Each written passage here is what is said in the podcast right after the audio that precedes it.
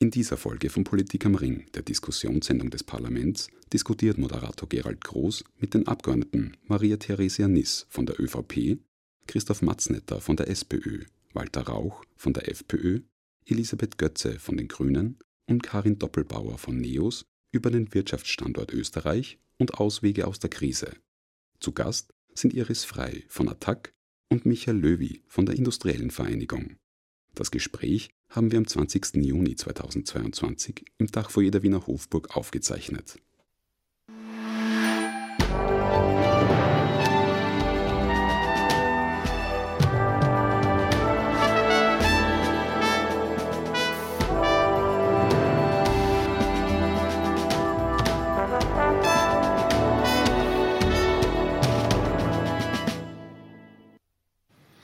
Guten Abend und herzlich willkommen, meine Damen und Herren, bei einer weiteren Ausgabe von Politik am Ring. Der Krieg in der Ukraine und die Pandemie haben uns die Schattenseiten der Globalisierung vor Augen geführt. Die Abhängigkeit von russischen Rohstoffen und die Auslagerung von wichtigen Produktionszweigen machen auch das österreichische Wirtschaftssystem krisenanfällig. Welche Schlüsselindustrien müssen jetzt gestärkt oder vielleicht sogar neu aufgebaut werden? Und was muss geschehen, damit der Wirtschaftsstandort Österreich krisensicherer und unabhängiger wird und wettbewerbsfähig bleibt. Darüber diskutieren wir heute und zwar mit Christoph Matznetter, SPÖ, Maria Theresia Niss, ÖVP, mit äh, Walter Rauch von der FPÖ und Karin Doppelbauer von den NEOS sowie Elisabeth Götze von den Grünen. Ihnen allen herzlich willkommen. Außerdem bei mir Iris Frei von ATTAC. Herzlich willkommen und Michael Löwy von der Industrienvereinigung. Der Wirtschaftsstandort Österreich steht also unter Druck. Die Folgen der Corona-Pandemie sind noch nicht bewältigt. Gleichzeitig erschüttert der Angriffskrieg Russlands gegen die Ukraine die Wirtschaft. Bei den Unternehmen wachsen zunehmend die Sorgenfalten. Was können wir tun, um den Standort resilient für die Herausforderungen der Gegenwart und der Zukunft zu machen?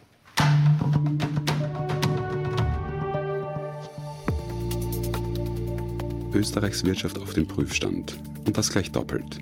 Denn während uns aktuell der Ukraine-Krieg und seine Folgen vor große Aufgaben stellen, ist die erste Krise, die Corona-Pandemie, noch lange nicht bewältigt. Bereits vor einem Jahr unter dem damaligen Bundeskanzler Sebastian Kurz ist klar, dass die Wirtschaft noch länger brauchen wird, um sich zu erholen.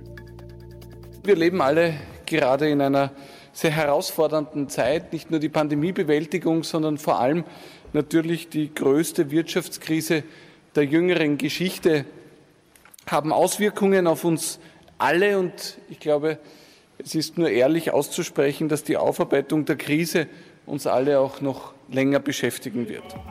Und das tut sie weiterhin, nun unter Bundeskanzler Karl Nehammer.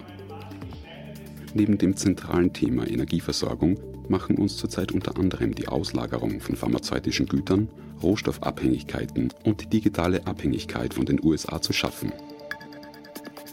Laut den Wirtschaftsexperten strahlt die Krise indirekt sogar in fast alle Bereiche aus. Es ist so, dass durch die vielfältigen Verflechtungen zwischen den einzelnen Wirtschaftszweigen die Krise oder eine Lieferbeschränkung in einem Bereich, etwa bei den Mikrochips und Halbleitern, äh, sich in einer Vielzahl anderer Wirtschaftszweige und Branchen fortsetzt. Also man kann gar nicht davon reden, dass es ein oder zwei Wirtschaftszweige betrifft, sondern es streut in der, in der gesamten Wirtschaft oder einem großen Teil der Wirtschaft aus. Vor allem bei Ökologisierung und Umwelttechnologien hat Österreich viel Potenzial. Hier waren wir in den 90er Jahren Vorreiter. Heute befinden wir uns auf einer Aufholjagd. Jetzt gilt es, die nötige Infrastruktur zu schaffen, damit die Unternehmen auf erneuerbare Energien umstellen können und wir so nicht mehr vom russischen Gas abhängig sind.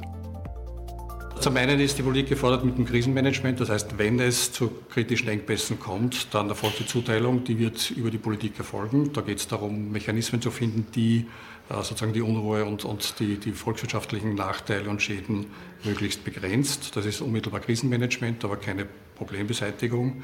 Äh, die Hauptaufgabe der Politik besteht sicher darin, die Unternehmen dabei zu unterstützen, die Umrüstung und die Umstellung auf alternative Energiequellen zu schaffen. Insgesamt liegt Österreich im europäischen Vergleich knapp über dem Durchschnitt. Jahrzehntelang wurde Österreichs Wettbewerbsfähigkeit unter anderem auch durch günstiges Gas aus Russland gestützt. Jetzt gilt es, neue Wege zu finden, um krisensicher zu sein. Der Wettbewerb der Zukunft wird sich für Europa und speziell die österreichische Volkswirtschaft folgendermaßen darstellen. Wir werden in bestimmten Bereichen, weder als Kontinent und schon gar nicht als Österreich, China, Indien, die USA noch überholen können. Aber es gibt ausreichend viele Bereiche und die werden eben identifiziert, wo das sehr wohl eine Chance hat. Doch welche sind das und wie kann Österreichs Wirtschaft langfristig gestärkt und krisenfit werden?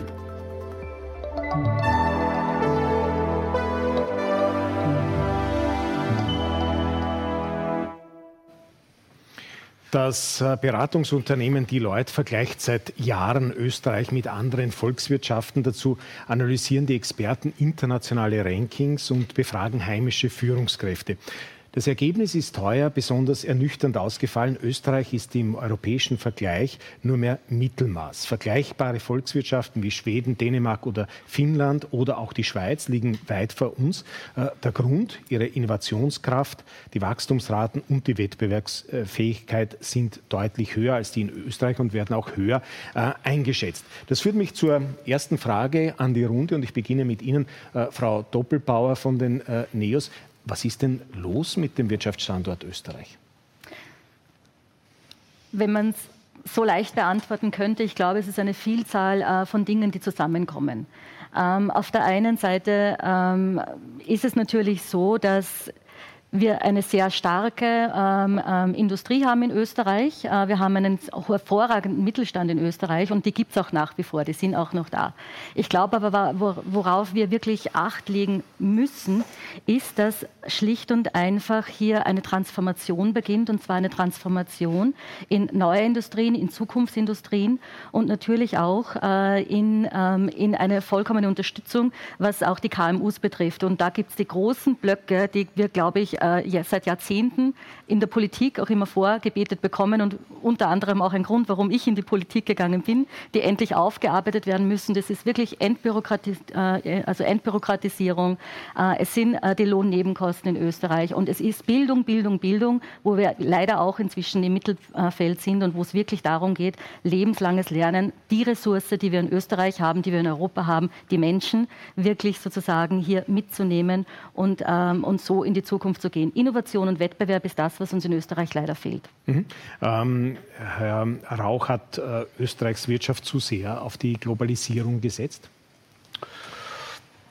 Das glaube ich in einem bestimmten Punkt sicher, aber ich, lassen Sie mir, äh, mich in einem anderen Bereich beginnen, wie Sie es vorher auch eingeleitet haben. Was ist los mit Österreich, äh, auch mit Schweden? Äh, Schweden haben Sie als Beispiel gebracht, weit vor uns. Das ist natürlich auch eine komplett verfehlte Corona-Politik in den letzten Jahren seit Beginn der Pandemie. Man sieht es im Vergleich zu Schweden, die stehen wesentlich besser da zu Österreich, äh, als, als das auch dementsprechend wir hier sind.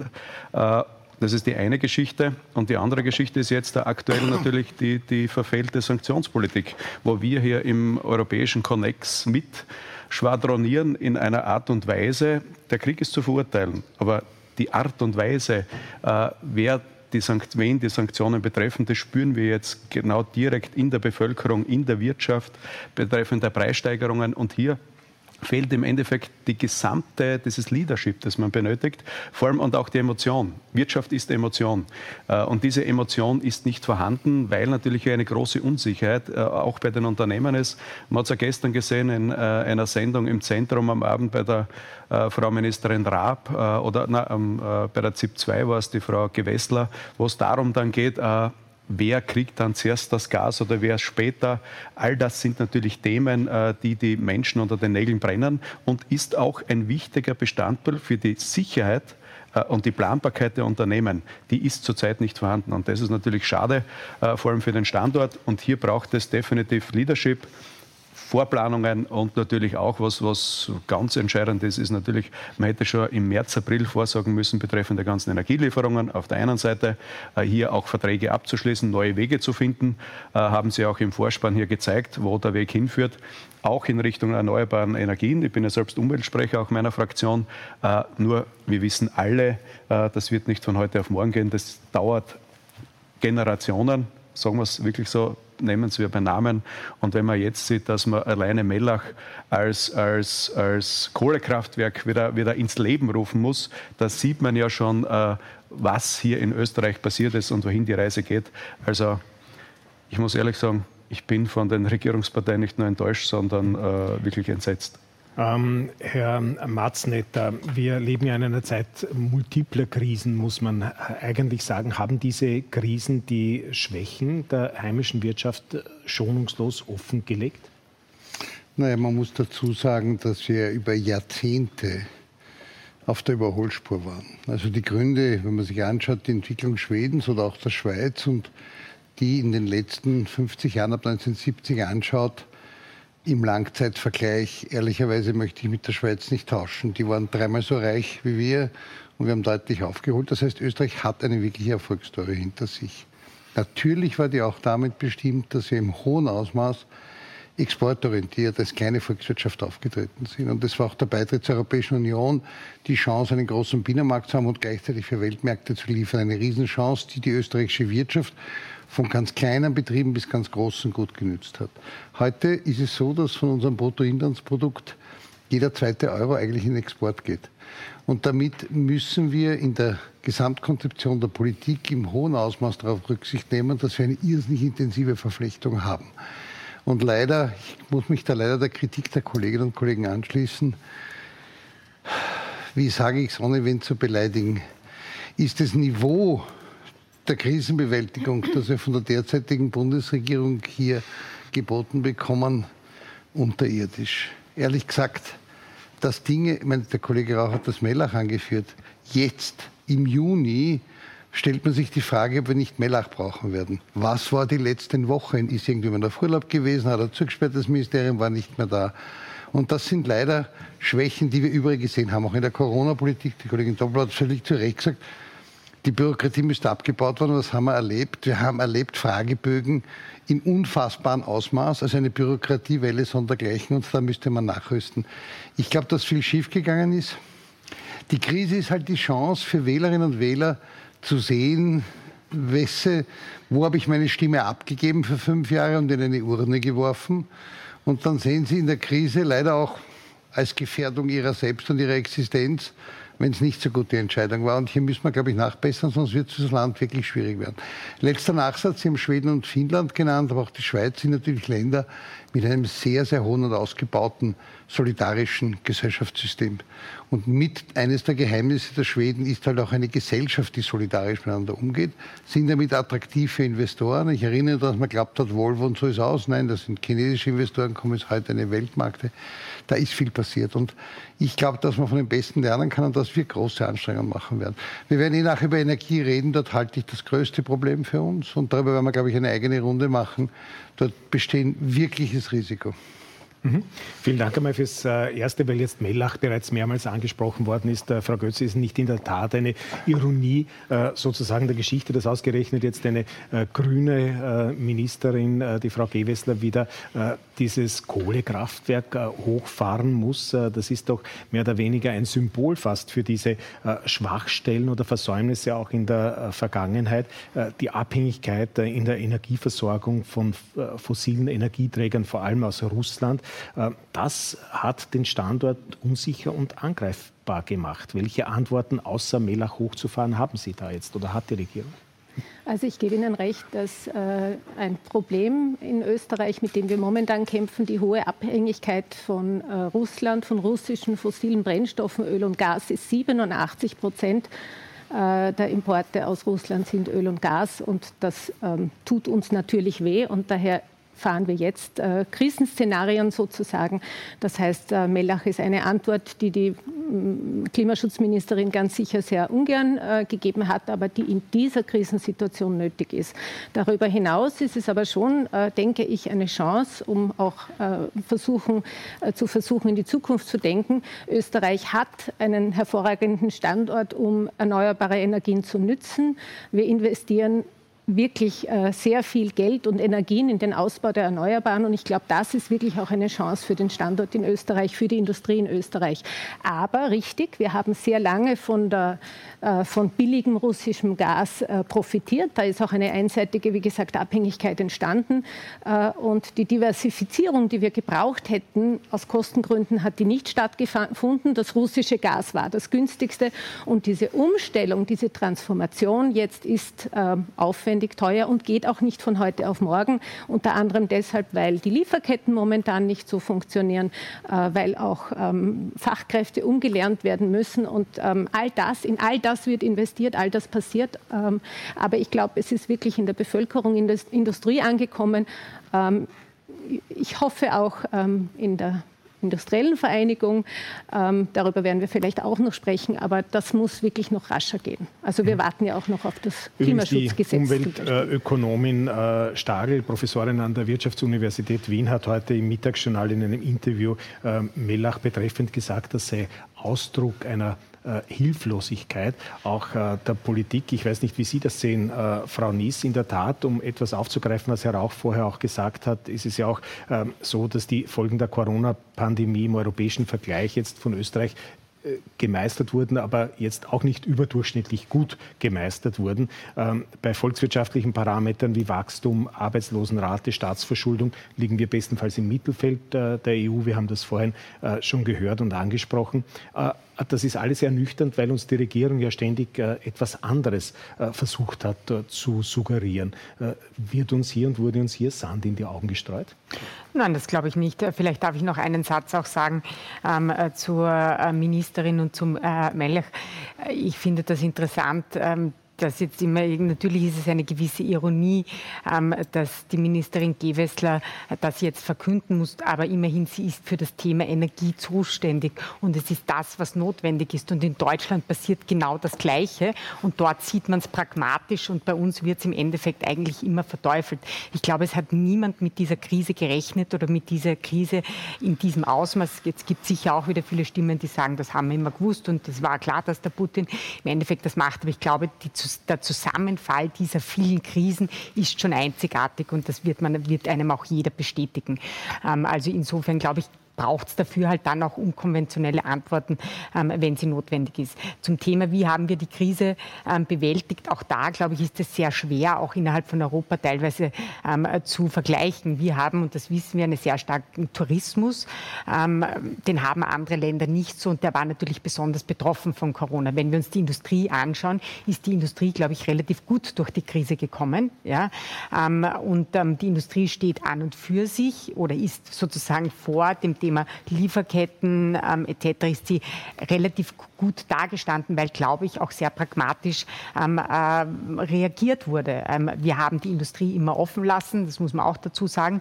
Ähm, und wir haben beispielsweise auch durch die Krise versucht, ähm, ja auch wesentliche Bereiche wenn, äh, Sie haben es vorher, glaube ich, auch angesprochen, das Thema Pharmazeutik, das Thema medizinische Produkte teilweise auch wieder zu reshoren. Das muss man natürlich machen, wenn es sinnvoll ist. Ähm, also ich glaube, man kann jetzt nicht jede Produktion wieder zurückholen, aber in dem Fall hat man sich ja, beispielsweise dafür äh, ähm, entschieden, dass man das auch wieder, die Penicillinproduktion nach Österreich zurückholt.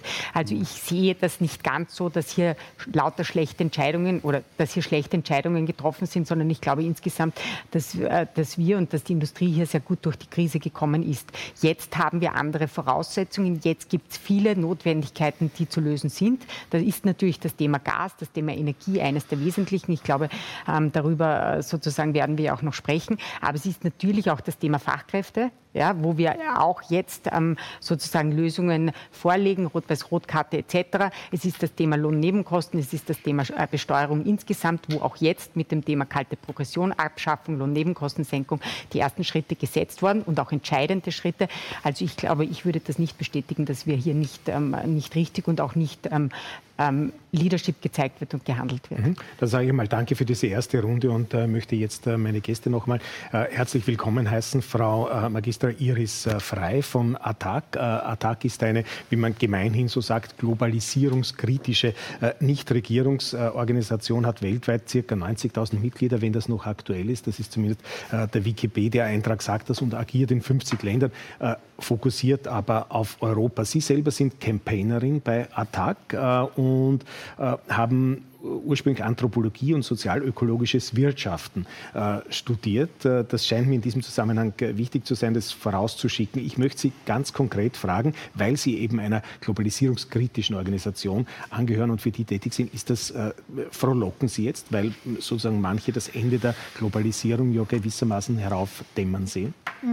Ja, vielen Dank für die Einladung. Ähm, ich würde sagen, diese Krisen die zeigen eben nicht nur die Schattenseiten der Globalisierung, sondern die zeigen uns eigentlich die systemischen Fehler im System, im kapitalistischen Wirtschaftssystem, was uns eben erst in diese ganzen Vielfachkrisen, in denen wir jetzt stecken, hineinkatapultiert hat.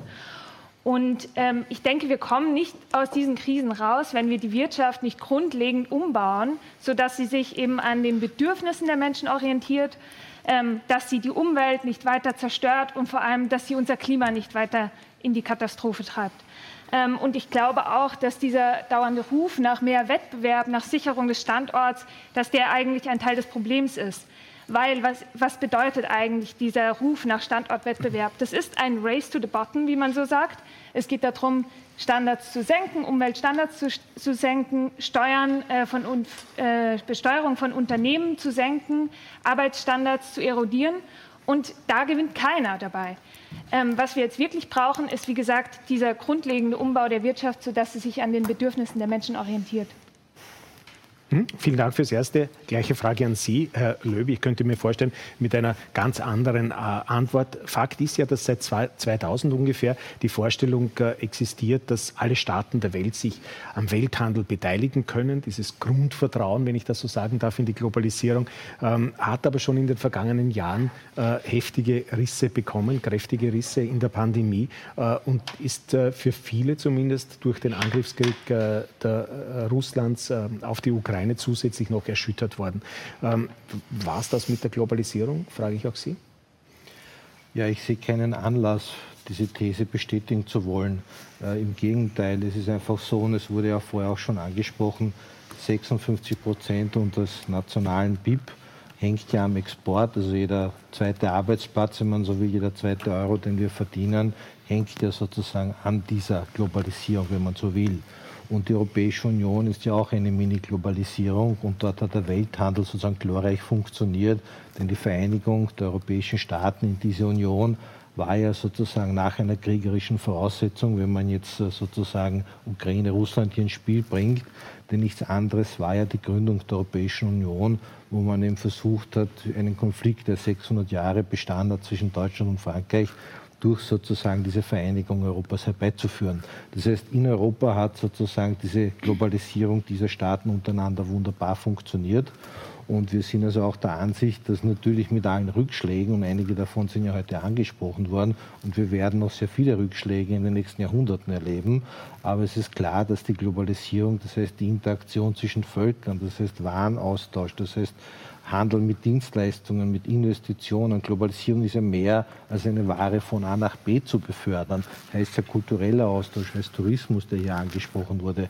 Also wenn wir das alles unter Globalisierung summieren, dann glaube ich, ist das unumkehrbar und das wird auch die Zukunft sein. Mhm. Ähm, können Sie eigentlich der These von Gabriel Felbermeier etwas abgewinnen, der zuletzt in der Pressestunde äh, des ORF gesagt hat, dass äh, in Zukunft es vielleicht äh, eine Globalisierung im kleineren Stil geben wird, dass es sozusagen Clubs äh, geben wird, äh, in denen sich einzelne Länder oder Regionen einfach äh, dieser Welt wiederfinden? Ja, ich glaube, das ist eine Tendenz, die es ja immer wieder mal gibt. Es gibt immer wieder Regionen, die sich mehr integrieren. Es sind die Lateinamerikaner mehr untereinander integriert wie die Nordamerikaner. Und für uns Europäer gilt das Gleiche. Und es gibt eine Reihe von neu entstandenen Freihandelszonen in den letzten Jahren. Zwei riesige in Südostasien, eine mit chinesischer äh, Beteiligung, eine nicht mit chinesischer äh, Beteiligung. Also es wird sozusagen immer wieder diese Clubs geben. Aber das ist keine Antithese zu Globalisierung Globalisierung, mhm. weil die ja auch untereinander agieren. Möglicherweise, und vielleicht meint das Professor Felbermeier, durch diesen Krieg, der jetzt leider in unmittelbarer Nähe auch stattfindet, ist es natürlich so, dass sich neue Allianzen bilden. Mhm. Indien, China versus vielleicht dem sogenannten Westen. Vielleicht kommen wir auch noch dazu, das zu besprechen. Da sieht man vielleicht Allianzen, die sich miteinander vertiefen, aber auch das ist in der Geschichte der Menschheit nichts Neues. Mhm. Diese Clubs äh, sollten ja auch so etwas wie äh, verbindende gemeinsame Werte dann etwa haben. Äh, so ein Club, das hat Felbermeier zum Beispiel konkret gesagt, könnte ein Klimaclub sein. Also äh, alle Länder, die gemeinsame Interessen haben, was äh, das Weltklima äh, betrifft, können Sie dem was abgewinnen? Mhm. Ich glaube, solange wir die grundlegenden Probleme des Kapitalismus nicht beheben, dann werden wir weiter diese Vielfachkrisen reproduzieren. Und da möchte ich noch mal auf Sie eingehen. Es geht ja nicht darum, äh, dass die Globalisierung äh, sozusagen äh, nichts, nicht jemanden genutzt, genützt hätte. Aber die Frage ist doch, wem hat sie genützt? Dem globalen Norden hat sie genützt. Und der globale Süden, dort wurden die Ungleichheiten massiv erhöht. Außerdem die Lebensgrundlagen unterminiert. Wir stecken in einer massiven Klimakrise und ich frage mich langsam, wo da die Antworten der Politik drauf bleiben. Also wenn wir so weitermachen, dann rennen, fahren wir mit Vollgas gegen die Wand. Mhm. Ähm, was sagen denn äh, die äh, Damen und Herren Abgeordneten jetzt zu diesen ersten vorgetragenen Thesen zum Thema Globalisierung? Ja, also ich glaube, ähm ich finde es immer wieder interessant, wie sehr die Globalisierung dämonisiert wird. Ähm, wir dürfen auch nicht vergessen, dass die Globalisierung ähm, Milliarden Leute aus der Armut und aus der extremen Armut gebracht hat. Ähm, also wenn wir uns, ich glaube im Jahr 1990 sind noch 1,7 Milliarden äh, Menschen in extremer Armut gelebt und jetzt sind es, oder 1,9 sogar, und jetzt sind 700 Millionen Leute, obwohl die Weltbevölkerung gestiegen ist. Also das dürfen wir nicht vergessen. Es ist auch so, dass ja viele, dass der sozusagen ich darf es mal sagen, böse Norden ja auch investiert und dort auch ehrlich gesagt Standards einbringt. Also wir werden auch nachher das Thema Lieferketten besprechen, kann ich mir vorstellen, ähm, dass dort unter Standards produziert wird, wo normalerweise und früher nicht produziert worden ist, wo teilweise gar nicht produziert worden ist, aber wo natürlich Standards, Umweltstandards etc. eingehalten werden, ähm, die, äh, die entsprechend hier auch dem globalen Norden sind. Und ich glaube, also man muss schon noch sehen, was hier auch sozusagen an eben eben an Armut ähm, abgebaut, aber auch an Wohlstand gebracht worden ist. Und das sehe ich etwas ähm, sozusagen immer ein bisschen auf die Seite gestellt oder ein bisschen vergessen bei, bei dem Thema Globalisierung. Mhm. Ganz kurz. Bitte. Die Kollegin Nies hat recht, es sind hunderte Millionen, die aus bitterer Armut geholt werden. Sie haben aber nicht gesagt, wo und warum.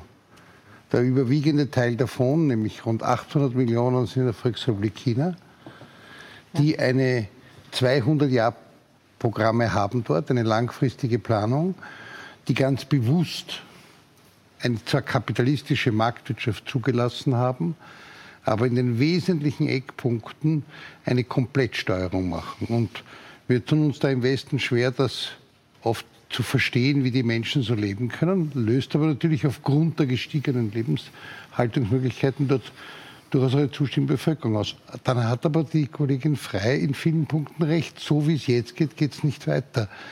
Wir brauchen nur die Kernprobleme sagen. Wie will man Resilienz in der Europäischen Union herstellen? Wenn es rein marktwirtschaftlich geht, wird das nicht funktionieren, weil warum soll jemand in der Europäischen Union ein Produkt einkaufen, was es billiger woanders gibt? Das kann nur funktionieren, indem es eine vernünftige Planung dafür gibt. Det oder Klimaschutz, der wird nicht mit marktwirtschaftlichen Mitteln alleine lösbar sein, sondern hier wird es notwendig sein, das sehen ja selbst die Konservativsten ein, dirigistische Maßnahmen geben müssen. Haben wir ja. Wie muss der Flottenverbrauch sein bei Autos etc. Das heißt, wir werden notwendigerweise im stärkeren Ausmaß uns verabschieden müssen von der Laissez-faire-Form. Jeder darf machen, was er will. Und werden uns natürlich ordnungspolitisch in vielen Bereichen aus Überlebensgründen einschalten müssen. Das wird nicht nur die Energie sein, weil andere auch sind. Nur ein Nachsatz noch, weil der Kollege Rauch so sagt, die Sanktionen waren falsch. Ein Punkt muss man schon an der Stelle sagen. Jeder, der politischer Entscheidungsträger ist, muss die Kollateralfolgen berücksichtigen. Und wenn du mit einem Hurra Kriegstreiberei zu allen Ja und Amen sagt, was in Wahrheit von außen diktiert wird, was man tun muss gegenüber Russland, dann wirst du in die unangenehme Situation kommen, wie, ich habe es einmal verglichen, wie ein Bankhunde bei einem Banküberfall. Böser Angreifer hat schon einen erschossen, hält die Waffe auf mich Ein anderer Bankkunde kann wohl nicht hingehen und ohne Erfolg dem aufs Knie treten. Entweder du gewinnst oder ansonsten musst du deeskalieren, weil es ist lebensgefährlich. Und was haben wir gemacht? Wir haben nur eskaliert. Und das ist ein mit dem Problem, in dem wir jetzt drinnen stecken. Wir haben seit 2014 Sanktionen gegen Russland wirkungslos. Die haben einen Angriffskrieg in brutaler Form über die Ukraine geführt. Aber wir haben keine Sekunde überlegt, ist der Maßnahmenmix der richtige? Und jetzt sitzt man in der Bredouille. Mhm. Das ist einfach kurzsichtige Politik. Da kann man leider vom Herrn Xi Jinping mehr lernen als von so manchen westlichen Politikern. Mhm. Herr Rauch.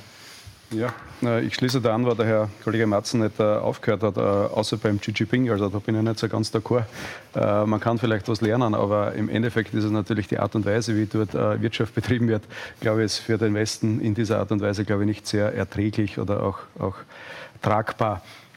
Es ist natürlich eines, die, die Sanktionspolitik hat natürlich jetzt gezeigt, äh, diese einseitig über die Jahre 2014 bis jetzt durchgeführt wurde gegenüber Russland, dass hier weder Europa noch Österreich in irgendeiner Art und Weise einen Vorteil hatte oder zumindest sich irgendwelche äh, äh, wirtschaftlichen Aspekte herausholen konnte.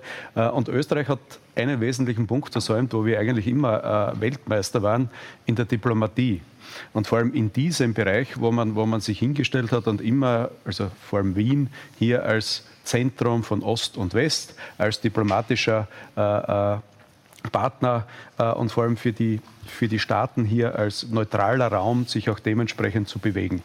Das hat man alles versäumt bis jetzt. Und betreffend, das macht der Herr Erdogan jetzt. der macht das jetzt, ja, richtig. Aber der, jetzt zur Globalisierung und auch, äh, wenn man China nimmt, und die Chinesen sind ja immer sehr einkaufswütig in der ganzen Welt, äh, auch in Europa. Und das könnte oder das ist auch ein Szenario, was Österreich irgendwann betreffen kann, wenn die Wirtschaft dementsprechend nicht floriert, die Unternehmen nicht das nötige Kapital haben werden, die Zinsen in den nächsten Wochen und Monaten steigen werden, äh, um auch Kapital dementsprechend hier äh, für die Wirtschaft zu äh, lukrieren. Dann stellt sich natürlich im Umkehrschluss die Frage, Frau Frey, da bin ich auch bei Ihnen, äh, ist das alles notwendig in dieser Art und Weise?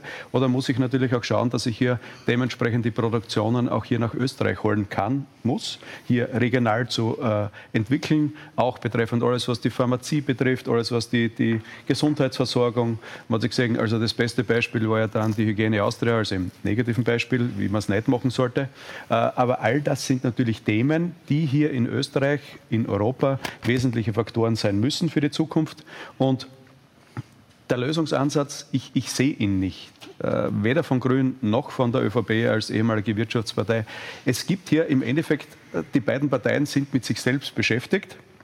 Äh, die ÖVP mit der Korruption. Die Grünen sind eher damit beschäftigt, dass sie jetzt ein Kohlekraftwerk aufsperren müssen. Das müssen sie in den eigenen Reihen dann vertreten. Aber im Endeffekt äh, fehlt, hier, fehlt hier wirklich dieses Leadership und äh, die Emotion, vor allem schau in die Richtung Industrie. Äh, Industrie, Wirtschaft ist Emotion. Ich sage es noch einmal. Und die Emotion ist nicht gut in Österreich. Mhm. Äh, Frau Götze und Frau Doppelbauer. Ähm, also es, der Ausgangspunkt war ja die Globalisierung und ich glaube nicht, dass man das schwarz-weiß sehen kann. Die Globalisierung per se ist nicht schlecht, aber wie sie vielleicht über Jahrzehnte gelebt wurde, war nicht ganz optimal in dem Sinn, dass es wirklich diese Ausbeutung des globalen Südens gegeben hat und ich glaube, äh, das ist inzwischen ja auch äh, Common Sense sozusagen. Äh, daher aber auch das Bekenntnis der EU, ähm, anders mit äh, diesen Ländern umzugehen. Und es wurde das Lieferkettengesetz nur als Beispiel schon erwähnt, wo wir Verantwortung übernehmen wollen als Europa für die Art, wie produziert wird, also soziale Verantwortung, aber auch für die Umweltstandards. Äh, wenn ich jetzt nach Österreich zurückgehe, die äh, ökosoziale Steuerreform ist auch eine Form der sozialen Verantwortung und der ökologischen Verantwortung. Und ähm, dieses Modell äh, müssen wir weiter leben und ausrollen. Und äh, im Endeffekt bedeutet ja Globalisierung auch, dass Länder miteinander zu tun haben, miteinander äh, Handel betreiben. Und das ist auch eine Form der Friedenspolitik, die über viele Jahre bis zu einem gewissen Grad sehr gut mhm. funktioniert hat und leider im Moment in der U Ukraine nicht. Und das heißt, äh, wir müssen uns überlegen, wie wir mit diesem Angriffskrieg in Russland umgehen. Das heißt auch, dass es natürlich Sanktionen geben muss, weil man kann ja nicht so tun, als wäre nichts äh, gewesen und ähm, mit, einem, mit einem Land, das äh, ein anderes Land in Europa angreift, ähm, sozusagen kann man nicht weiter Handelskontakte pflegen, ähm, so wie bisher.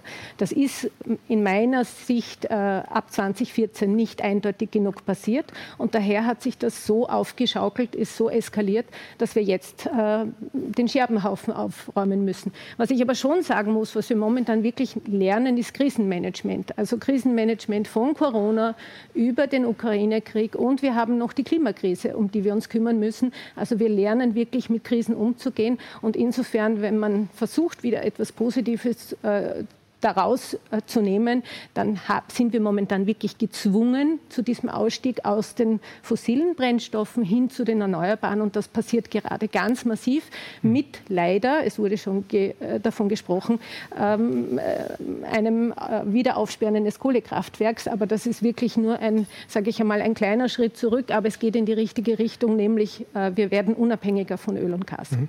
Ähm, Frau Doppelbauer, in der Wirtschaft gibt es den schönen Begriff des Decouplings, also des, äh, der Entkopplung der Weltwirtschaft, äh, wenn man so will. Ist das wirklich so ein neues äh, Phänomen oder ist das nicht schon in Wirklichkeit auch ein paar Jahre alt, wenn man denkt an den, fast möchte man sagen, Schlachtruf des Donald Trump, America First, die zwei Kreisläufe von China und jetzt kommt eben auch diese Eiszeit, neue Eiszeit mit Russland dazu. Wie gehen wir damit um?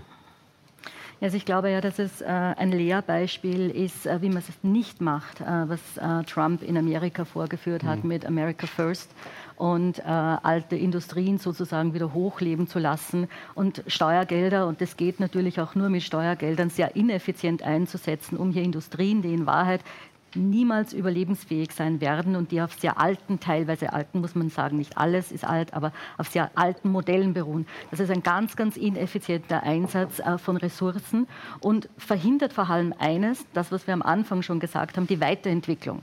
Und wenn ich das ganze Modell jetzt auf Europa oder auch auf Österreich äh, umlege, äh, dann ähm, glaube ich, muss man sich wirklich von diesem kapitalismuskritischen Ansatz lösen. Warum? Weil Kapitalismus durchaus, durchaus über Jahrzehnte wirklich Wohlstand in dieses Land gebracht hat. Und die Dämonisierung von Unternehmerinnen und von Unternehmern, die wir in ganz, ganz vielen Bereichen im Augenblick sehen, äh, finde ich wirklich, äh, ist etwas, was wir aus ganz vielen Gründen sehr ernsthaft diskutieren müssen. Denn wirtschaftliche Prosperität, Innovationsfähigkeit und soziale Sicherungssysteme gehen Hand in Hand. Wenn Sie, den, wenn Sie die Wirtschaft nicht unterstützen, entbürokratisieren und entfesseln, und in die Zukunft bringen, dann wird es sozialen Standard und soziale Leistungen, wie wir sie im Augenblick kennen, in Österreich und auch in Europa nicht mehr geben. Und ich möchte schon sagen, wenn wir über Globalisierung geredet haben, äh, Kollegin Götze hat da vieles gesagt, was ich unterstreichen kann. Äh, und was äh, vor allem natürlich ganz, ganz wichtig ist, wenn wir über, über Wohlstand reden.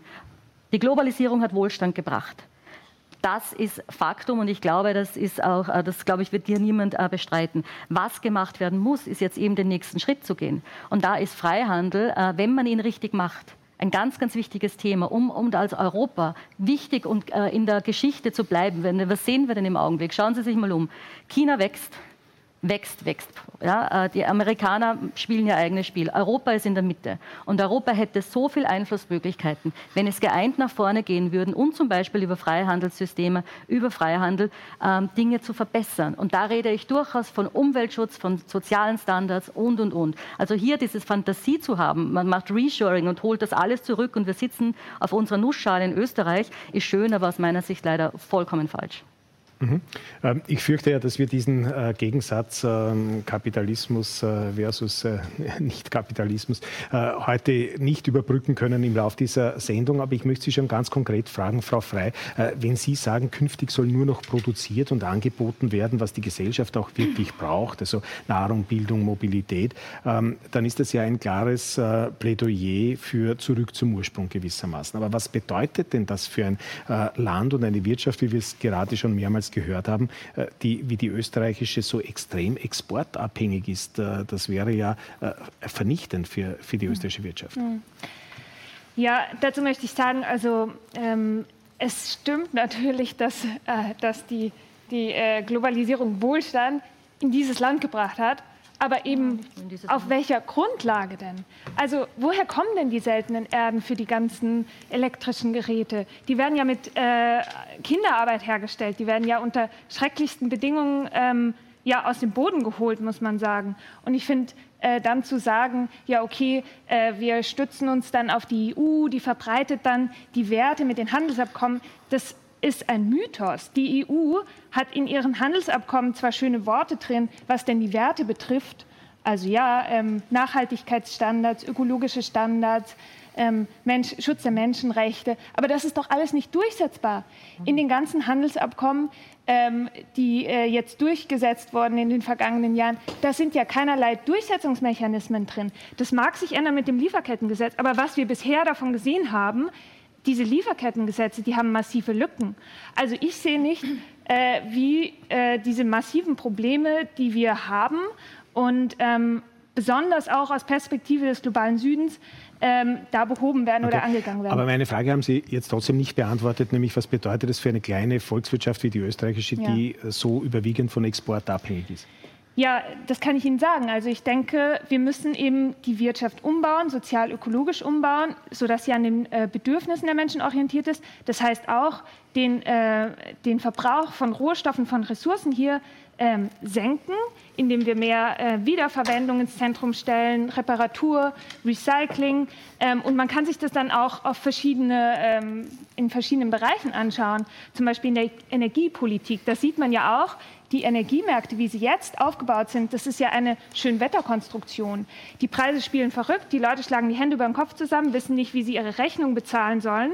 Äh, und was jetzt wirklich ein Ansatz wäre, der sozusagen nach vorne gehen würde, wäre zum Beispiel die Bereitstellung von einer gewissen Grundversorgung mit Energie für alle Menschen und äh, der Verbrauch darüber hinaus, der Luxuskonsum, den stärker zu besteuern, gleichzeitig die Übergewinne der Energiekonzerne, diese massiven ähm, äh, Gewinne, die jetzt da äh, generiert werden, abzuschöpfen. Mhm. Das wäre zum Beispiel so ein Ansatz. Okay, weil jetzt äh, das, äh, der Begriff Energie äh, ja schon mehrmals gefallen ist und auch der Wunsch nach einer eigenen Runde war, logischerweise, möchte ich diese Runde gleich einleiten und ich beginne mit Ihnen, Herr Löwy. Was braucht denn die Energie jetzt in Sachen Energie von der Politik an Rahmenbedingungen? Was würden Sie sich da wünschen? Ja, ich glaube, es ist in dem Beitrag auch vorab schon gesagt worden. Also wir können ja diese Energiewende, die, glaube ich, alle wollen und der Ausstieg aus den fossilen Brennstoffen und die Abhängigkeit vom russischen Gas zu reduzieren, ist, glaube ich, Common Sense in Österreich und wohl auch in Europa. Aber der Weg dorthin, da gibt es ja unterschiedliche Vorstellungen. Und äh, es ist einfach so, dass man gewisse Dinge nicht verordnen kann. Ich kann auch im Parlament beschließen, dass die Erde eine Scheibe ist, äh, mit einfacher Mehrheit, aber sie ist trotzdem rund. Und über manche Dinge kann man sich nicht sofort und einfach hinwegsetzen. Also das bedeutet in dem Fall, dass natürlich wir die europäische Solidarität brauchen im Falle eines tatsächlichen Gasausfalls, weil eben von heute auf morgen eine 80-prozentige Abhängigkeit von Russland nicht substituierbar ist. Gleichzeitig ist es aber sinnvoll und richtig, eben Maßnahmen einzuleiten, dass man A, diese Unabhängigkeit schafft. Die schaffe ich, indem ich meine Quellen diversifiziere. Das wird ja auch versucht, dass man auf anderen Märkten Aber ist das, ist das ausreichend eigentlich aus Ihrer Sicht, äh, was da passiert, äh, wenn man sich anschaut? Wir haben es gerade einmal geschafft, jetzt glaube ich von 80 Prozent Abhängigkeit von russischem Gas auf 70 Prozent herunterzukommen. Immerhin die Deutschen äh, haben es geschafft, 20 Prozentpunkte jetzt in dieser kurzen Zeit äh, schon gut zu machen. Äh, ist, das, ist das genug? Äh, kennen Sie sich aus auch mit den, mit den Plänen? Auch gestern war ja die Ministerin Gewessler in der Zeit im Bild 2. Ähm, und äh, da ging es um die Frage, wie weit die Wirtschaft eigentlich über diese äh, Energiezuteilungspläne auch Bescheid weiß. Sind Sie da, sind Sie da integriert, eingeweiht? Ist das ausreichend für Sie oder, oder, oder tappen Sie da im Dunkeln? Ich würde zwei Dinge gerne dazu sagen. Das eine ist, ich glaube, wir müssen die Verfahren beschleunigen. Also Energiewende, eine Energietransformation heißt rascher sozusagen schlussendlich von diesen fossilen Brennstoffen wegzukommen, bedeutet Verfahren zu beschleunigen. Und wenn wir nicht in der Lage sind, die Dinge rasch umzusetzen, wird das nicht funktionieren. Das liegt nicht allein an der Ministerin Gewessler, aber sie hat eine, als Energieministerin eine gewisse Verantwortung für diese Dinge. Und der zweite Punkt, der Teil Ihrer Frage ist, natürlich ist es so, dass man gerne mehr verstehen würde, wer wann was bekäme im Fall des Falles. Und dieser sogenannte Masterplan, über den die Industrieentwickler in den letzten Wochen spricht, um eben besser zu verstehen, was passiert wann wie, da natürlich wünschen wir uns eine bessere Kommunikation mit der Bundesregierung. Mhm, was die Preise betrifft? die Energiepreise. Würden Sie sich da Reglementierungen wünschen, stärkere Deckel? Also ein, ein Deckel, den halte ich in etwa so sinnvoll, wie ich äh, die Kritik äh, an unseren marktwirtschaftlichen Systemen, die heute mehrfach gekommen ist, ablehne. Denn schlussendlich ist sozusagen das marktwirtschaftliche Element Angebot und Nachfrage, Leistung, die ich erbringen möchte, der Motor von allen Dingen.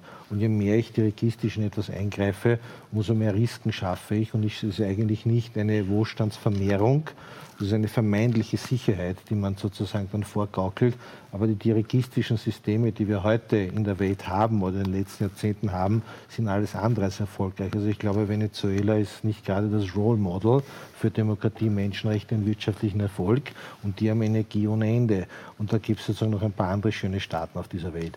Also ich glaube, so schlecht sind wir nicht gefahren mit unserem Marktwirtschaftssystem. Und wenn es heißt, mehr dirigistische Eingriffe, sage ich, naja, wir haben ja so wenige auch wieder nicht. Und es gibt ja eine, wie soll ich sagen, eine hohe Steuer- und Abgabenquote, die zu den höchsten in der Europäischen Union innerhalb der OECD zählt. Also da wollen wir schon ein bisschen, glaube ich, bei der Sache bleiben. Und wir geben in etwa jeden dritten Euro, den wir einnehmen als Staat für Sozialpolitik, hier auch wieder aus. Mhm. Aber hier sozusagen der letzte Punkt eben zu, diesem, zu dieser Fragestellung. Wir müssen das schneller machen und schlussendlich sozusagen, was die Preise betrifft, keine Deckelung. Mhm. Äh, aber was tun wir denn tatsächlich, wenn das russische Gas äh, ausbleibt? Wir erleben das ja gerade jetzt äh, unter der Ausrede, dass es offensichtlich technische Probleme gibt, landet ja immer weniger Gas jetzt auch in, in, in Europa von russischer Seite. Wer sagt denn, dass wir tatsächlich im Winter nicht einfach dann ohne Gas dastehen? Frau Nies. Naja, also ich glaube, hier gibt es ähm, auch kurz-, mittel- und langfristige ähm, äh, Punkte dazu. Ja, aber da geht es um kurzfristige. Ich, ich wollte gerade sagen, ähm, das Thema kurzfristig ist natürlich eines einerseits, dass wir versuchen jetzt ähm, ähm, und das auch in der Vergangenheit schon gemacht haben, die letzten Wochen jetzt ähm, die Speicher aufzufüllen. Da sind wir jetzt mittlerweile auf, Weile auf fast 60 Prozent. Ja. Das hilft uns natürlich in dieser Hinsicht, ähm, Heidach hier wieder sozusagen auch anschlussfähig an das österreichische Netz zu machen etc. Aber natürlich wird es auch ähm, äh, sozusagen Maßnahmen geben müssen in Richtung andere Energiequellen wie LNG etc. Und das wird natürlich jetzt auch diskutiert. Ja. Also ich glaube, das ist natürlich etwas Wesentliches. Ähm, äh, äh, der Herr Löwy hat vorher angesprochen, den europäischen Solidaritätsmechanismus, der ja auch beschlossen wurde. Österreich ist hier besonders abhängig von russischem Gas. Ähm, also insofern ist natürlich hier auch die Regelung, dass im Notfall hier auch eingesprungen wird oder hier eine Solidarität innerhalb der Europäischen Union und die Europäische Union ist eine Solidaritätsunion. Ähm, hier ist das notwendig. Aber ich glaube, gleichzeitig müssen wir uns natürlich Gedanken machen, ähm, wie schaffen wir trotzdem eine relativ ähm, und da sind wir beim mittelfristigen, aber trotzdem rasche Diversifizierung. Und da sind die Erneuerbaren natürlich einerseits notwendig, aber andererseits glaube ich für uns auch eine Chance. Ja? Nämlich weil wir auch die ähm, sozusagen Mechanismen, die Industrie sozusagen in dieser Hinsicht natürlich auch ähm, eine Möglichkeit wiederum für den Export ist, ja? wenn Österreich die Industrie hier mitspielt. Was glaube ich aber hier wirklich wesentlich ist, und das wurde schon angesprochen, aber das ist ohne dem, ohne dem schaffen wir es nicht. Wir brauchen schnellere UVP-Verfahren. Ja? Mhm. Ähm, wir schaffen es nicht bis 2030, die Ziele zu erreichen, die wir auch im Erneuerbaren Ausbaugesetz haben, wenn wir nicht schneller hier ähm, die ganzen Genehmigungen erteilen, die wir für diesen Ausbau brauchen. Und das ist, glaube ich, wesentlich. Dann liegen für die Industrie hier große Chancen. Mhm. Es sind jetzt eh quasi alle zu Wort gemeldet. Die Frau Doppelbauer war die nächste. Ich komme zu Ihnen auch gleich. Mhm. Bitte. Na, ich, ich, weil eben das Energiethema gerade genannt worden ist. Also wir sind auch nach wie vor 80 Prozent ähm, von russischem Gas abhängig. Die 70 Prozent, die Sie genannt haben, würden nur dann richtig sein, wenn wir schon unsere Gasreserve eingekauft hätten, die wir nicht eingekauft haben. Äh, also die gibt es im Augenblick nicht. nicht. Ähm, wir haben ähm, auch ähm, nicht 60 Prozent unserer Gasspeicher befüllt, sondern 60 Prozent ist genau ein Speicher, das ist der OMV-Speicher, die sind 60 Prozent voll.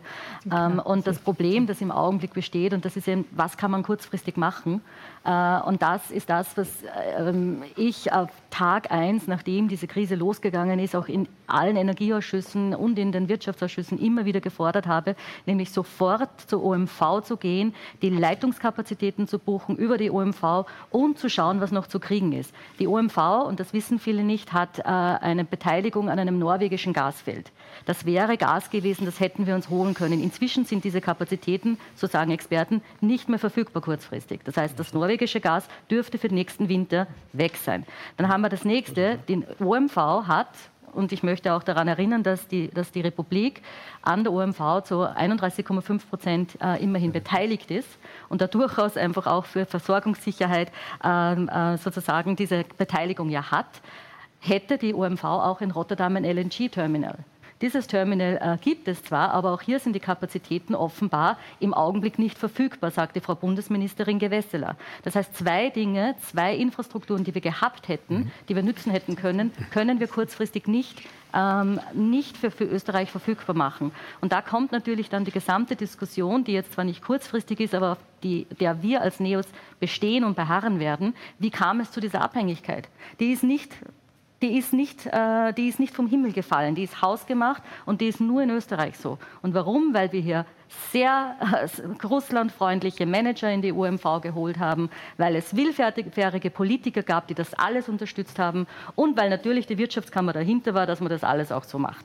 Also das heißt, wir, diese Abhängigkeit, die wir jetzt haben, die muss sich Österreich selbst zuschreiben und da müssen wir jetzt ganz dringend raus. Aber mhm. kurzfristig wird das sehr schwierig und es hat auch gestern, äh, ein letzter Satz noch dazu, in der ZIP 2 war auch der ehemalige ähm, Geschäftsführer der E-Control äh, zu Wort gemeldet und der hat gesagt, kurzfristig können wir als Österreich gar nichts mehr machen. Wir müssen uns jetzt auf die EU verlassen und hoffen, dass die EU uns jetzt unterstützt über die Gaslieferungen. Mhm. Das finde ich eine dramatische Situation. Wollte ich nur kurz ausführen. Vielen, vielen Dank. Bitte sehr, Frau Götze. Naja, ich möchte schon sagen, dass in den letzten Monaten sehr viel passiert ist. Wir haben das Erneuerbaren Ausbaugesetz beschlossen, wir haben das Erneuerbaren Wärmegesetz beschlossen, das Energieeffizienzgesetz ist, beziehungsweise ist in, in Begutachtung des Energieeffizienzgesetzes. Müsste schnellstens umgesetzt werden, genauso wie dringend, das... Genau, mhm. genau. Und ähm, was auch noch ansteht, und ich möchte das äh, schon sagen, ist das Klimaschutzgesetz, wo ich ganz dringend hoffe, dass wir auch da rasch ähm, ins Tun kommen mit unserem Koalitionspartner. Und ich schaue auch ähm, jetzt ähm, ja, unseren Koalitionspartner an sozusagen, weil das äh, die Industrie unterstützt äh, zur Transformation. Und ich glaube, das ist etwas, was wir zeitgleich mit all diesen Knappheiten mitdenken müssen. Also nicht nur, wo bekommen wir Gas her, damit wir diese Situation mhm. überbrücken. Das ist natürlich wichtig und deswegen gibt es jetzt Krisenpläne und die Ministerin ist selbstverständlich im Austausch mit den Industriebetrieben und das wissen Sie äh, natürlich auch. Löwy. Aber ähm, es ist wichtig, dass wir äh, die Industrie auch unterstützen, dass sie umsteigen kann, zumindest einmal auf Strom. Daher haben wir jetzt auch äh, ein äh, Unterstützungspaket für äh, Industriebetriebe, das ähm, die, äh, den Ersatz von äh, Gas durch Strom ermöglicht und dann wirklich die Transformation zur erneuerbaren Energie in, inklusive Wasserstoff natürlich in den Industriebetrieben. Was ich auch noch erwähnen möchte, ist, ähm, es geht aber immer auch um Kreis Kreislaufwirtschaft. Also das hat mit äh, Energie natürlich bedingt zu tun, aber trotzdem, weil angesprochen wurde, wo bekommen wir denn unsere Ressourcen her? Und sie werden nicht, nicht äh, sozusagen weniger, wir verbrauchen immer mehr. Natürlich äh, grundsätzlich gilt Kreislaufwirtschaft, beziehungsweise äh, im Energiebereich äh, geht es auch darum, ähm, Energie einzusparen und einfach weniger zu verbrauchen, beispielsweise im, äh, im in der Mobilität, indem wir eine andere Form der Mobilität wählen, in, im, äh, in Immobilien, äh, indem wir die Häuser besser isolieren mhm. und so weiter. Also da ist ganz viel zu tun, aber es geht nicht von heute auf morgen und wir sind an allen Ecken und Enden dran, das muss ich wirklich sagen. Okay, Herr Rauch. Ja, das ist jetzt schwierig darauf zu antworten, denn äh, das war viel Sand in den Augen und äh, bei Ihren Wortmeldungen ganz, ganz offen und ehrlich. Äh, Deswegen werden die Haushalte im Herbst nicht warm sein. Deswegen wird die Industrie kein Gas haben. Deswegen werden wir auch nicht mehr Strom haben bei all diesen gesetzlichen Maßnahmen, die Sie jetzt ins Leben gerufen haben.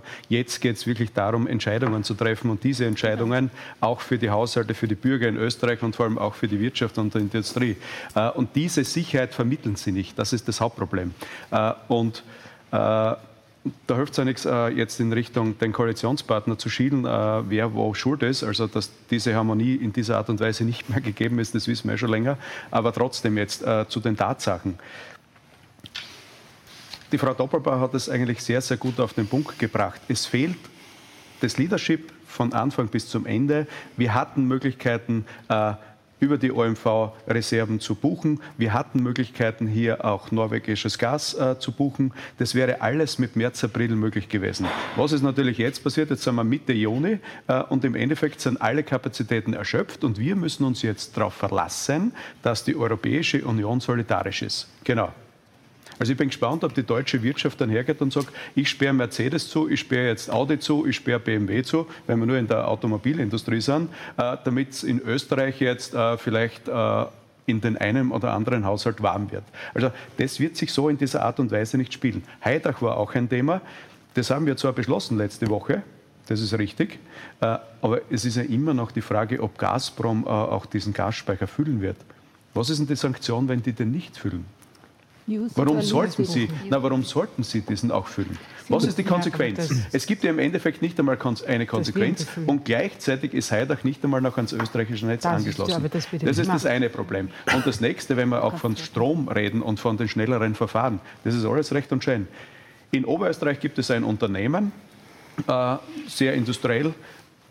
Oberösterreich baut insgesamt 150 Windkrafträder in den nächsten Jahren.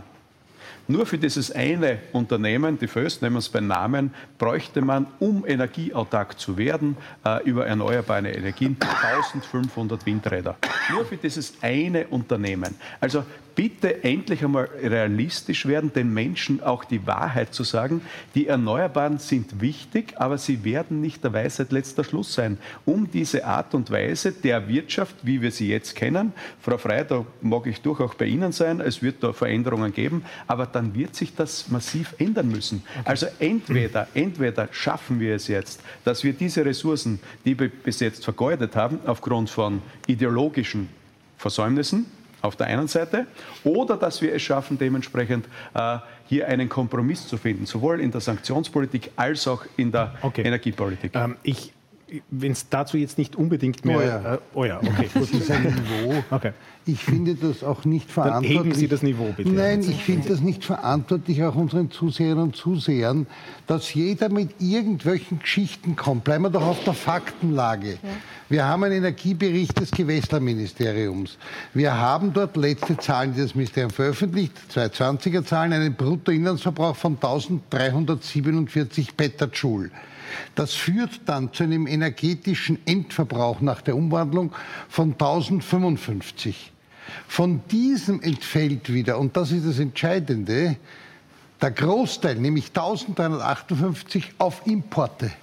Es ist lächerlich, geradezu absurd zu sagen, innerhalb von fünf Jahren stellen wir das alles um. Wir haben die gesamte erneuerbare Energie, die wir haben, ist ungefähr 500 Petajoule. Da ist aber schon die Wasserkraft drinnen. Ich weiß nicht, welche, das ist eine irrsinnige Anstrengung, die wir haben und wir liegen leider als Österreich ziemlich weit im Norden, was den Nachteil hat, dass die Sonnenstrahlen ziemlich flach bei uns einströmen. Das heißt, die Gesamtanstrengung, die wir für die Klimapolitik machen, muss eine globale sein und muss eine gemeinschaftliche sein. Wir werden es hier nicht lösen können. Daher ist auch, und dann das Rede, dort hätten wir Gas in Katar kaufen. Jetzt will ich über die Menschenrechtssituation in Katar nicht reden, aber jetzt kaufen wir, beim Öl geht es ja noch, weil das kann man verschiffen und den Tanker bringen. Die kaufen wir in Saudi-Arabien. Die führen okay. seit fünf? Jahren einen Krieg im Jemen mit 380.000 Tote. Ja, und da sind jetzt die Good Guys, weil sie die Waffen im Westen kaufen. Das stört mich so. Okay. Diese irreale Sicht. Wir haben keine LNG-Terminals. Es ist auch nicht möglich, weder Pipeline noch LNG innerhalb von einem Jahr oder zwei Jahren herzustellen. Das geht technisch nicht. Und wir haben ein Riesenproblem. Die Wirtschaft, die Industrie, die Haushalte. Wir sind in einer echten Krisensituation, wenn dieses Gas abgedreht wird. Wer macht Schritte, um das Abdrehen zu verhindern? Ist das der Fall? Hat man sich vorher überlegt, bevor man die Maßnahmen setzt? Aber Hat genau, man nachgedacht? Genau das wäre, das wäre das Stichwort jetzt für den nächsten Film, den ich gerne mit Ihnen anschauen würde. Äh, wir haben uns ein, äh, eine Industrie äh, herausgesucht, die besonders energieintensiv ist und die besonders leidet in der momentanen Situation. Das ist die Papierindustrie. Das Papiergeschäft ist ja ein hochkomplexes Komplexes, auch wenn sich die Herstellung von Papier seit der Erfindung vor etwa 2000 Jahren vom Prinzip her wenig verändert hat. Neues Papier zu produzieren, kostet eben viel Energie und die ist im Moment teuer und irgendwie, wie wir gemerkt haben und besprochen haben, auch irgendwie begrenzt vorhanden nur. Das ist die eine Seite. Die andere heißt aber Innovation. Mit beachtlichem Forschungsaufwand arbeitet die Papierindustrie auch in Österreich äh, seit Jahren an einer möglichst optimalen Nutzung äh, des Rohstoffs aus dem Wald bis hin zur Fernwärme für Haushalte in der Umgebung von Papierfabriken. Äh, vielleicht ein Beispiel auch für andere Branchen.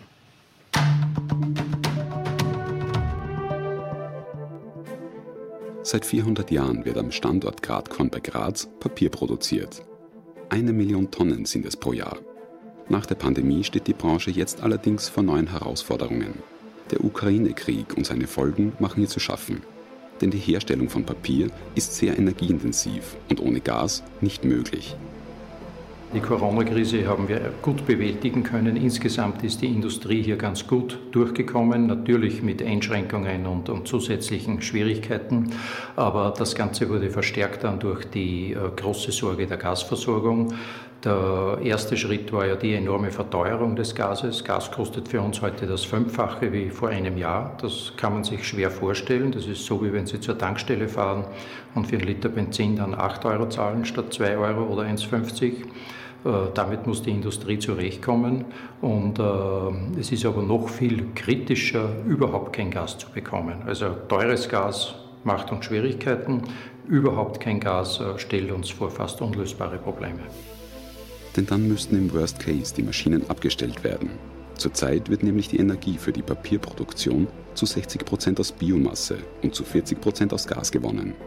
Doch Sappi hat bereits vor der Krise begonnen, von Kohle auf Biomasse umzustellen und ist jetzt klar im Vorteil.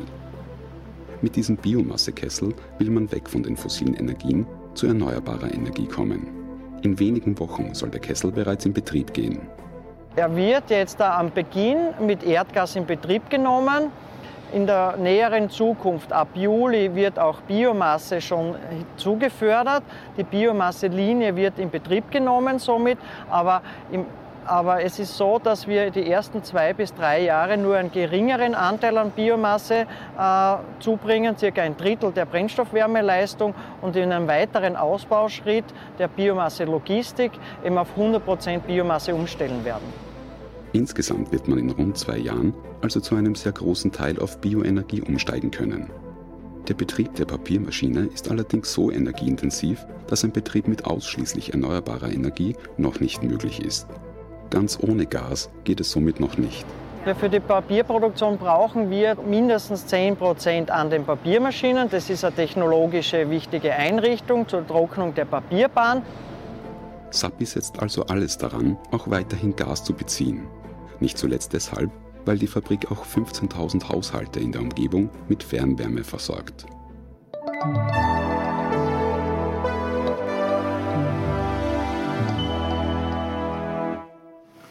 Und hier sind wir wieder im Studio von Politik am Ring. Äh, Herr Löwy, wo sehen denn Sie eigentlich als Vertreter der ähm, heimischen Industrie die Rolle Österreichs? Auch wenn wir das äh, sehen, diese innovativen Ansätze, die es hier gibt, äh, haben wir hier eine Chance, uns da in eine Nische zum Beispiel hineinzusetzen, ganz konkret? Ich glaube, wir haben eine große Chance und wir sitzen ja auch in sehr vielen Nischen global sehr erfolgreich. Also die österreichische Wirtschaft mit der genannten hohen Exportquote hat eine Reihe von Betrieben, die global tätig sind und die sehr erfolgreich sind. Ob das in Umwelttechnologien ist, die sozusagen die Speerspitze vieler Überlegungen ist, wenn es um Wasseraufbereitung, um Müllverarbeitung geht. Aber genauso gut bauen wir die besten Schienen der Welt. Wir haben eine der wettbewerbsfähigsten Bahnindustrien der Welt, was man vielleicht in der Öffentlichkeit nicht so weiß.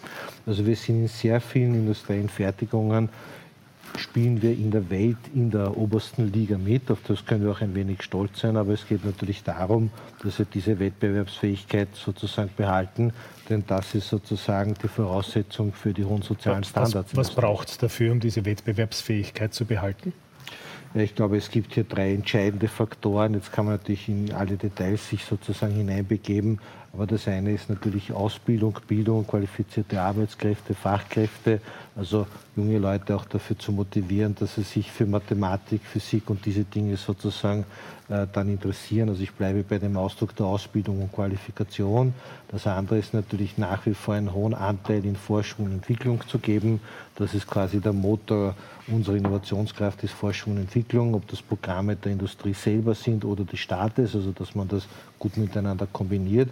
Und es ist natürlich auch die Fragestellung, sind wir, was Lohnabgaben, was Steuerpolitik betrifft, auch sozusagen wettbewerbsfähig, denn wir sind ein Hochsteuerland und unserer Ansicht nach sollten wir uns im europäischen Mittelfeld, im europäischen Schnitt und im OECD-Schnitt befinden. Das tun wir nicht, also wir müssen weiter mit unserer Steuerbelastung herunterkommen. Mhm.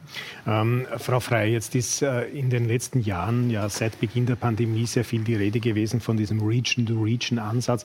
Also, äh, dass man äh, eine Regionalisierung bzw. Äh, Lokalisierung der ganzen gesamten Wertschöpfungskette äh, erzielt. Einkauf, Produktion, Forschung und äh, Entwicklung, Verkauf und so weiter und so fort. Ist das etwas, was Sie auch vertreten, wo Sie mit können? Ja, also es macht auf jeden Fall Sinn, die Transportwege zu reduzieren, weil ja der Transport ja auch ein massiver Beitrag zu den CO2-Emissionen leistet. Ähm, und ich denke, es braucht halt ähm, nicht nur eine Regionalisierung und äh, freie Hand für die Unternehmen, sondern es braucht eine öffentliche Steuerung, öffentliche Kontrolle der Konzerne, äh, der Unternehmen. Äh, es stimmt auch nicht, dass äh, Österreich ein Hochsteuerland ist. Die äh, Steuersätze für Unternehmen sind in den letzten Jahren kontinuierlich gesunken. Das heißt, es ist angekommen mittlerweile, es wird sich nicht ausgehen. Dafür geht unsere Generation ähm, seit Jahren auf die Straße, jeden Freitag. Ähm, versuchen wir sozusagen dieses Debakel irgendwie eine Aufmerksamkeit darauf zu, äh, zu lenken. Und ich denke, Sie alle haben die Aufgabe, die Menschen zu vertreten. Und deswegen muss an erster Stelle immer die Frage stehen, was ist das öffentliche Interesse? Und das öffentliche Interesse ist die Versorgung der Menschen, die Versorgung mit gesunden, leistbaren Lebensmitteln, die Versorgung mit Energie, die Versorgung mit Wohnraum sicherzustellen. Und es ist ganz klar, wer für diese Transformation zahlen muss. Und das sind die Konzerne und die Reichen. Die Konzentration von Reichtum ist auf ein unermessliches Ausmaß gestiegen. Das kann man sich nicht vorstellen. Der reichste Mann der Welt besitzt 300 Milliarden Euro. Das kann ich mir, es ist eine Summe, die ist für mich unvorstellbar.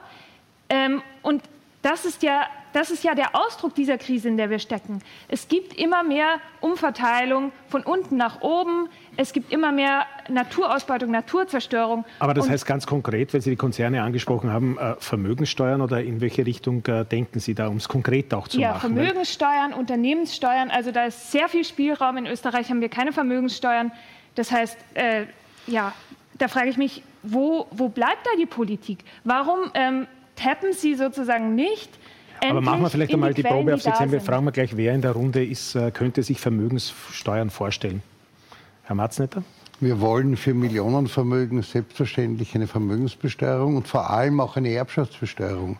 Es gibt nichts leistungsfeindlicheres, als dass man eine Art Geburtslotterie gewinnt und dann ohne Beitrag einen Vermögenszuwachs hat, nur weil man Millionäre oder gar Milliardäre als Eltern hat. Ganz ehrlich, das ist nicht einzusehen, weil es ist keine Lotterie, die Geburt. Und hier muss man abschöpfen. Selbst Länder wie die USA und andere schöpfen da natürlich ab, weil es ja keine Leistung ist, sondern nur einfach, weil du abstammst.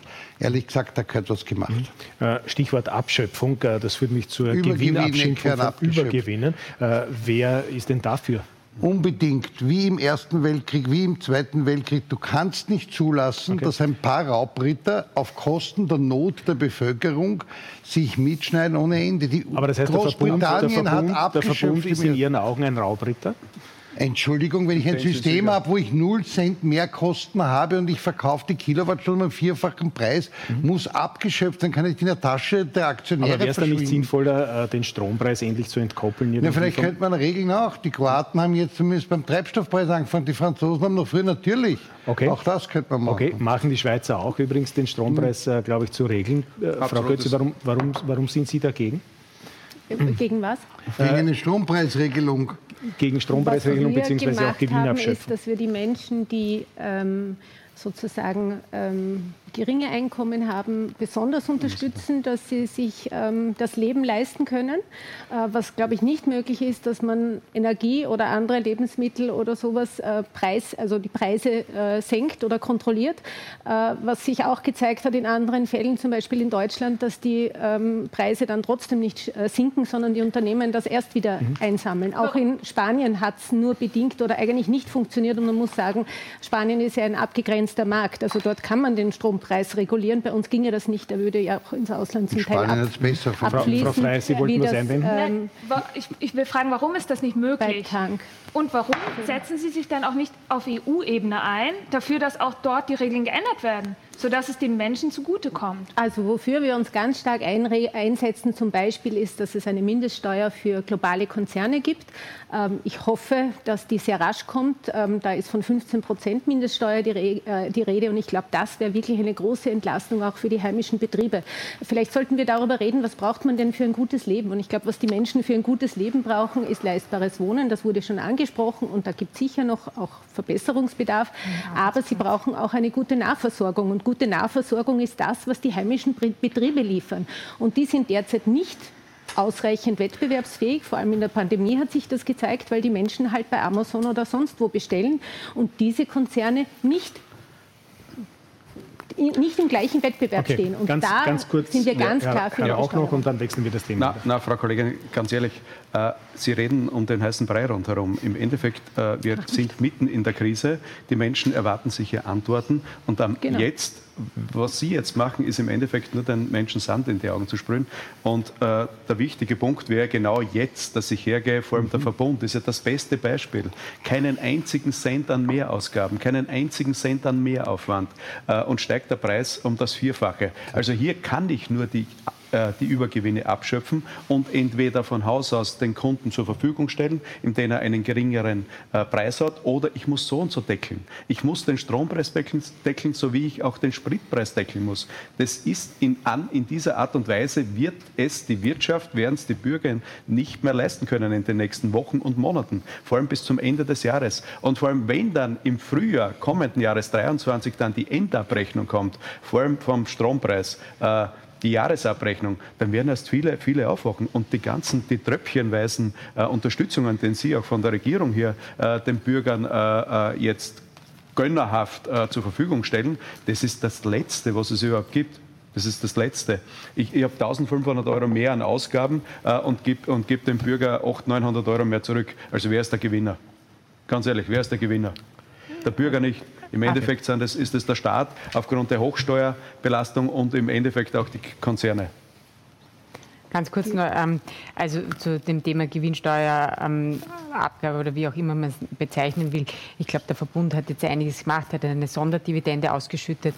Ähm, er gibt an teilweise äh, Strompreis an die, an die, und an, den Bund und der Bund gibt es natürlich auch ähm, sozusagen gibt's weiter. Das zweite, das zweite ist, darf ich vielleicht einmal ausreden, das zweite ist, dass er, dass er auch ähm, Strompreisrechnungen sozusagen erlässt, zwei Monate und in Härtefällen vier Monate. Und das dritte ist natürlich auch, dass er das Geld verwendet, um um in die erneuerbare Energie zu investieren. Mhm. Ja? Und das müsste das ansonsten auch jetzt. der Staat.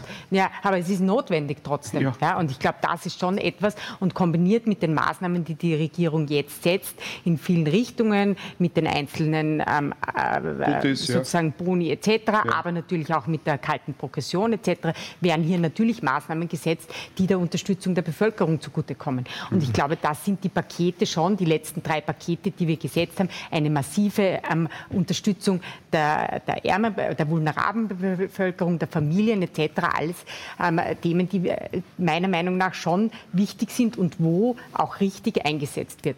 Ähm, ein Punkt, den ich aber auch noch sagen wollte zum Thema, was, äh, was vorher was notwendig ist, einerseits ja leistbarer Wohnraum, aber was auch notwendig sind, sind Arbeitsplätze. Das brauchen die Leute. Die Leute brauchen Arbeit und dafür brauchen wir wettbewerbsfähige Unternehmen. Und deswegen die ist auch Energie haben. Die auch Energie haben. Bin ich auch bei Ihnen ich natürlich bei Ihnen, aber Ohne die Diskussion haben wir vorher geben. gehabt. Aber dafür brauche ich wettbewerbsfähige Unternehmen. Dafür muss ich das Thema Lohnnebenkosten herunterbringen. Absolut aber dafür brauche ich auch nicht eine Besteuerung in Österreich. Du kannst jetzt sagen, die Körperschaftssteuer ist mit 25 auf 23 Prozent. Da gibt es okay. billigere. Ja? Also ich glaube, da jetzt wieder stärker zu besteuern, bringt uns, sicher nicht, bringt uns sicher nicht Wettbewerbsfähigkeit. Und im Endeffekt Stimmt. ist es so, dass ganz ehrlich gesagt die Unternehmen dann irgendwann auch abwandern. Die sind nicht verheiratet mit Österreich. Und, und ich glaube, das muss schon noch einmal ganz klar gesagt werden, weil immer wieder gefordert wird und höhere Steuern etc. Das bringt uns im Endeffekt nichts, weil die, die Unternehmen wandern ab und die Arbeitsplätze gehen verloren. Vietnam, okay. höhere Steuersätze. Frau Doppelbauer, wo, wo gehen Sie hin? Wenn Sie sagen Osteuropa, wohin? Naja, in die Slowakei? Oder? Also, auch die Slowakei wird übrigens äh, schon von einigen Unternehmen als nicht mehr so günstig angesehen. Okay. Und wenn Sie sich die Industrie anschaut, dann, äh, dann, dann ist die eher Richtung Bulgarien, okay. Rumänien, äh, Marokko ich, und, und, und unterwegs. Ich, ich und also ich möchte es nur, nur mal mhm. sagen, ähm, dass, dass, dass Sie hier schon man ein bisschen auch, also es, es, es, es wir sollten hier nicht in eine populistische Diskussion kommen. Die Industrie kann abwandern, auch der Mittelstand kann abwandern. Und da sollten wir uns wirklich darauf verständigen. Arbeitsplätze sind etwas unglaublich Wichtiges, um den Wohlstand in diesem Land aufrechtzuerhalten. Worüber wir wirklich sprechen sollten, ist Bildung, ist Forschung, ist Transformation der Unternehmen, damit dieser Wohlstand, den wir in Europa haben, auch in Zukunft noch da ist und damit wir den auch exportieren können. Äh, mhm. Das wäre mein Wunsch. Wir, wir, wir, haben trotzdem noch äh, ein Thema, das ist uns im Moment, und wir haben ja ohne dies äh, indirekt darüber gesprochen, die ganze Zeit schon, das Thema Inflation, Inflationsbekämpfung. Ähm, Herr Löwy, was äh, muss die Politik äh, tun, äh, damit die Industrie hier wettbewerbsfähig bleibt? Es gibt ja viele Leute, die warnen schon vor einer Stagflation, also dass sozusagen die Wirtschaftskraft sinkt, beziehungsweise wir da in eine Rezession hineinkommen und gleichzeitig aber die Inflation noch immer weitergeht. Ähm, was würde das bedeuten und wie kann man dagegen ankämpfen? Ja, ich glaube, das Thema Inflation hat ja viele Ursachen. Äh, aktuell ist sie sicherlich noch mal getrieben durch den Russland-Konflikt. Jetzt könnte man sagen, liegt das schon in der Covid-Epidemie sozusagen begründet, weil man da relativ viel Geld geflutet hat in die Märkte aus bekannten und ich glaube auch aus richtigen Gründen. Jetzt äh, will ich sozusagen nicht die Vergangenheit hier bedienen, sondern sie nur deswegen bewerten, weil dann die Frage ist sozusagen, was lerne ich aus dem und kann ich sozusagen ableiten. Äh, es gibt eine Reihe von Ökonomen, ich würde mich persönlich dem auch anschließen, die meinen, die EZB hätte die Zinsen schon früher erhöhen müssen, um hier sozusagen gegenzuwirken, wie das ja andere Nationalbanken auch tun. Es gibt ja auch im Nicht-Euro-Raum in der Europäischen Union Nationalbanken, die hier entgegenwirken. Also es ist jetzt, glaube ich, schon einiges gemacht worden, um sozusagen diese Spirale der Inflation zu bekämpfen. Und jetzt muss man eben warten, ob das wirkt und wann das wirkt. Mhm. Aber ist zu befürchten, dass die Kaufkraft der Menschen einfach so weit sinkt, dass ähm, man sich auch dann die äh, Produkte der heimischen Industrie nicht mehr leisten kann irgendwann einmal? Also jetzt müssen wir nicht gleich den Teufel an die Wand malen. Es ist natürlich so, wenn die Inflation steigt und die Lebensmittelpreise oder das, was allgemein hin als Güter des allgemeinen Bedarfs bewertet werden, wenn das steigt, ist das natürlich negativ. Das ist ja keine Frage. Aber ich glaube, wir sollten hier kühlen Kopf bewahren. Es ist jetzt, glaube ich, auch ein vernünftiges Paket beschlossen worden von der Bundesregierung, zumindest aus unserer Sicht ähm, sind ja einige Maßnahmen gesetzt worden, die hier auch wirken könnten. Wir müssen natürlich auch sehen, wenn wir über globalen Kontext, Exporte und diese Dinge sprechen, Österreich ist ja keine Insel. Wir sind nun mal verwoben mit anderen Wirtschaftsräumen und die Inflation entsteht ja nicht in Wien und nicht im Bregenzer Wald. Also insofern sind die Möglichkeiten, die wir haben, zwar da, aber schlussendlich auch limitiert. Das muss uns einfach immer bewusst sein. Wir müssen aber unseren Handlungsspielraum nutzen. Und ich glaube, wir sind jetzt mal auf dem richtigen Pfad. Vielleicht nicht immer schnell genug. Das ist vielleicht nicht die Stärke Österreichs. Aber insofern muss man jetzt, glaube ich, vorsichtig sein, sensibel, aber mit einem gewissen sozusagen Optimismus muss man es trotzdem auch angehen. Mhm. Ähm, Frau Frey, wenn Sie jetzt dieser Diskussion zugehört haben, was ist Ihr Eindruck und äh, was nehmen Sie mit? Naja, ich kann nur dazu sagen, es ist anscheinend angekommen, dass der Hut brennt, aber es ist nicht genügend politischer Wille, da äh, die notwendigen Schritte zu setzen. Und die notwendigen Schritte sind halt sehr viel tiefgreifender als alles, was bis jetzt auf dem Tisch lag. Und da braucht es ja, Ordnungspolitik, aber noch darüber hinaus staatliche Eingriffe, um die Lebensgrundlagen zu sichern für die Menschen, die Versorgung sicherzustellen mit den Gütern des täglichen Bedarfs. Und wenn das nicht bald passiert, dann werden wir noch viel schlimmere Krisen sehen, als wir jetzt schon sehen. Und ich denke, da braucht es politischen Willen. Die Unternehmen wandern nicht einfach so ab, weil äh, irgendwo die Bedingungen besser sind, sondern die Unternehmen sind ja auch hier, weil die Infrastruktur gut ist, weil die äh, Kultur da ist, weil äh, der, sozusagen das, das ganze Land, die Rechtssicherheit da ist. Es, die Unternehmen wandern nicht einfach ab, weil die Steuern ein bisschen erhöht werden. Und ich glaube, da wäre die Politik gefordert, an den richtigen Stellen abzuschöpfen und umzuverteilen. Weil das ist das, was es jetzt braucht, damit wir die, die nötige Finanzierung aufstellen können für diese massiven Anstrengungen, die uns ins Haus stehen. Hm? Reden wir vielleicht noch über diese ordnungspolitischen Maßnahmen oder wie immer sie, äh, wir sie bezeichnen. Äh, sie, Herr Marznetter, haben ganz am Beginn schon gesagt, äh, es ist Schluss mit laissez-faire. Sozusagen, was konkret haben Sie denn damit gemeint und äh, wo äh, braucht es solche äh, ordnungspolitischen Maßnahmen, damit wir vielleicht in einer Runde auch darüber noch Gut, konkret diskutieren? Ich fange gleich, fang gleich bei der Inflation an. Hm. Wir haben jetzt ein Paket, das angeblich 28 Milliarden Euro groß ist. Keine einzige Maßnahme dort ist inflationssenkend. Das heißt, ich bin auf einer reinen Almosenschiene, vieles mit Einmalzahlung und hoffe damit, dass die Stimmung nicht weiter schlecht wird in der Bevölkerung über der Regierung. Super. Nur keine einzige Maßnahme dient dazu. Jetzt hat der Kollege Löwy gesagt, die EZB soll das regeln. Wir wissen alle, dass der Hebel, den heute Zentralbanken haben, einfach nicht mehr wirkt. Das ist wie Bremsen, indem ich einen Finger raushalte beim Auto. Das ist keine Scheibenbremse und funktioniert auch so nicht. Das heißt, wir müssen uns eine Fülle Maßnahmen überlegen. Wo wollen wir hinkommen? Wir wollen ressourcenschonend sein. Wir wollen erneuerbare Energie haben, die nicht, die, die nicht unsere Atmosphäre belastet. So wie es vorher äh, kurz auch von Seiten die, die Darstellung war, wir bräuchten regionale Wirtschaftskreisläufe. Die werden nicht vom Himmel fallen.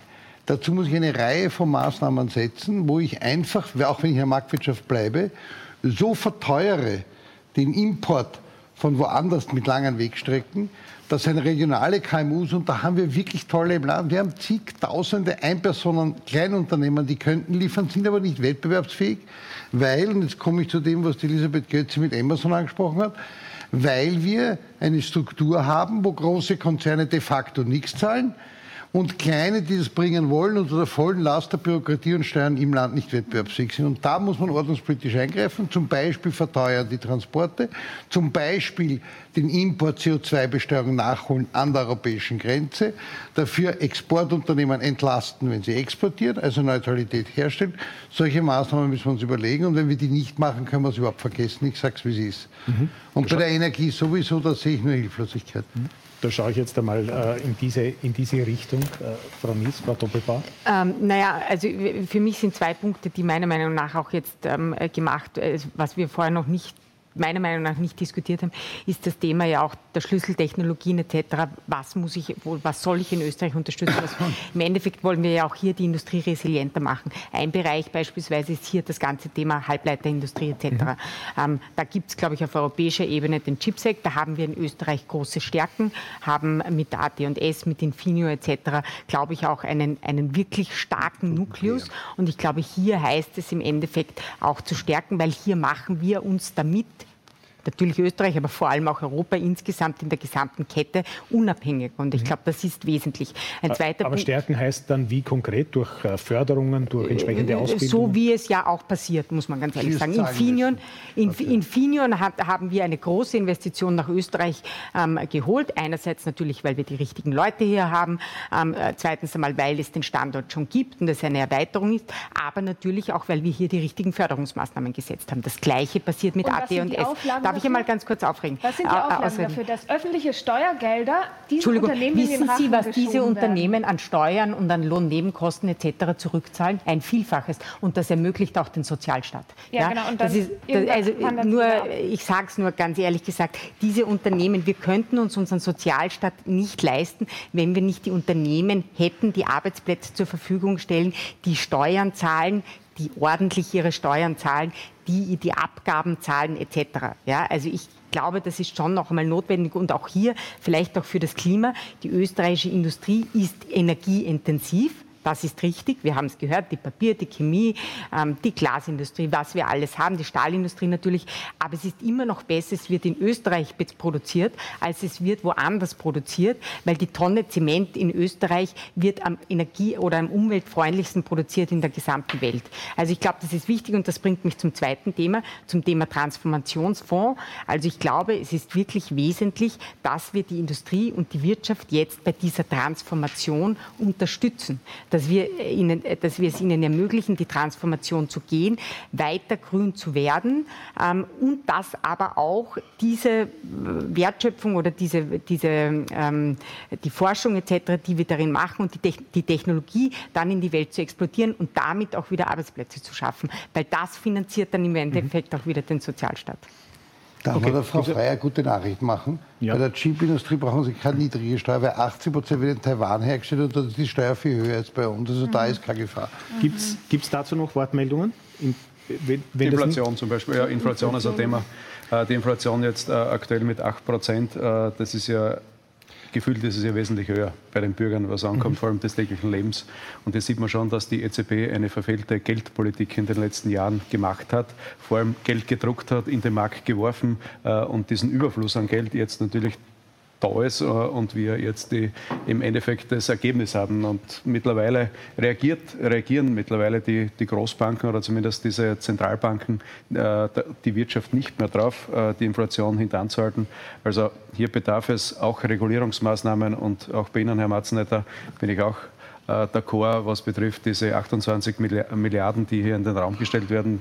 Äh, Im Endeffekt, das ist ein, reiner, ein reines Goodwill oder zum Goodwill ist übertrieben. Das sind im Endeffekt nur ein Tropfen auf den heißen Stein und löst die Ursache nicht.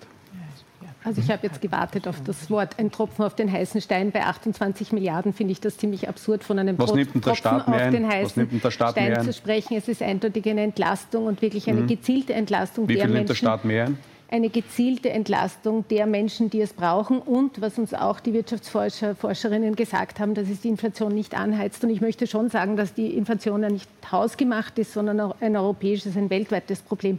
Also die Inflation hier zu stoppen, äh, wenn wir Produkte importieren, die einfach teurer werden, das ist unrealistisch. Das, das geht sicher nicht aus. Warum ist Frankreich besser? Warum ist die Schweiz besser? besser. Frankreich hat dieselbe Zentralbank. Geringfügig besser in diesem Bereich, aber bei, anderen, aber bei anderen Bereichen gar nicht besser. Also Nein. wir haben durchaus auch Vorteile, mhm. zum Beispiel was okay. Arbeitsplätze Preisregelung die, die Frau Doppelbauer hat sich noch äh, ganz kurz zu Wort gemeldet.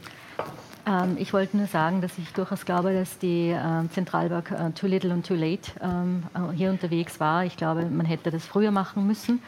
Ähm, und vielleicht zu den 28 Milliarden Euro, die kolportiert worden sind. Ähm, was im Augenblick auf dem Tisch liegt, sind 6 Milliarden. Und von diesen 6 Milliarden sind wahnsinnig viele Gelder mit der Gießkanne. Das sage ich nur der Klimabonus, 500 Euro für jeden. Das ist Gießkanne, die wirklich äh, nicht gut tut und durchaus aus meiner Sicht auch inflationsantreibend ist.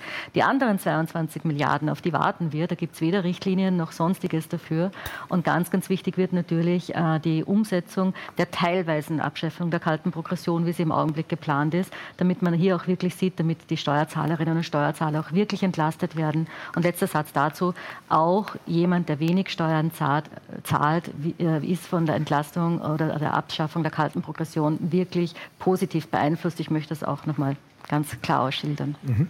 Äh, ich möchte zur letzten Runde äh, kommen und äh, möchte noch das Thema Arbeitskräftemangel ansprechen, weil das ein Thema ist, das schon mehrmals auch von Ihnen angesprochen worden ist, beziehungsweise einfach im Moment in der Luft liegt und uns alle beschäftigt. Und möchte bei Ihnen beginnen, Frau Feier, und Sie jetzt vielleicht gar nicht so sehr als Attac-Vertreterin fragen, sondern als Vertreterin einer Generation, um die es hier auch geht. Was konkret sind denn die Vorstellungen von Arbeit, die Sie haben. Ich war vor kurzem, vor kurzem bei einer Veranstaltung, äh, wo es ein deutscher Arbeitswissenschaftler äh, so pointiert zusammengefasst hat äh, und gemeint hat, ähm, es werden in Zukunft weniger Menschen mehr arbeiten müssen, weil einfach nicht mehr Menschen da sind, um die vorhandene Arbeit zu verrichten wenn ich das richtig einschätze, dann würde das diametral dem äh, entgegensprechen, was die Generation, äh, die jetzt am Zug ist, sozusagen wünscht oder sich vorstellt, oder?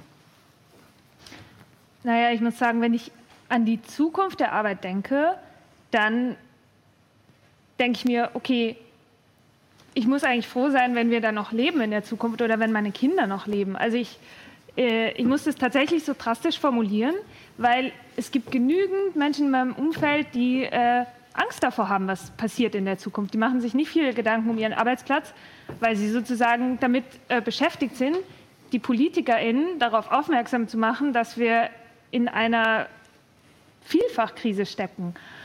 Ähm, klar würde ich mir irgendwie äh, äh, sozusagen für, für die zukünftigen Generationen auch ein ähm, so nettes Leben wünschen, wie Sie es vielleicht hatten und gemütlich und alles. Aber wir haben mit ganz anderen Problemen zu kämpfen. Wir müssen tatsächlich dafür kämpfen, dass irgendwie unser Überleben gesichert ist auf diesem Planeten. Das kann ich sagen dazu. Okay. Ähm, Herr Löwy, aus Sicht der Industrie, ähm, stimmen Sie dem Satz zu, den ich vorhin zitiert habe, mehr, äh, weniger Menschen werden mehr arbeiten müssen? Ich glaube, das ist zu eindimensional. Ähm, und ich mache mir auch nicht so viel Sorgen um den Planeten, weil es gibt ihn schon eine Weile.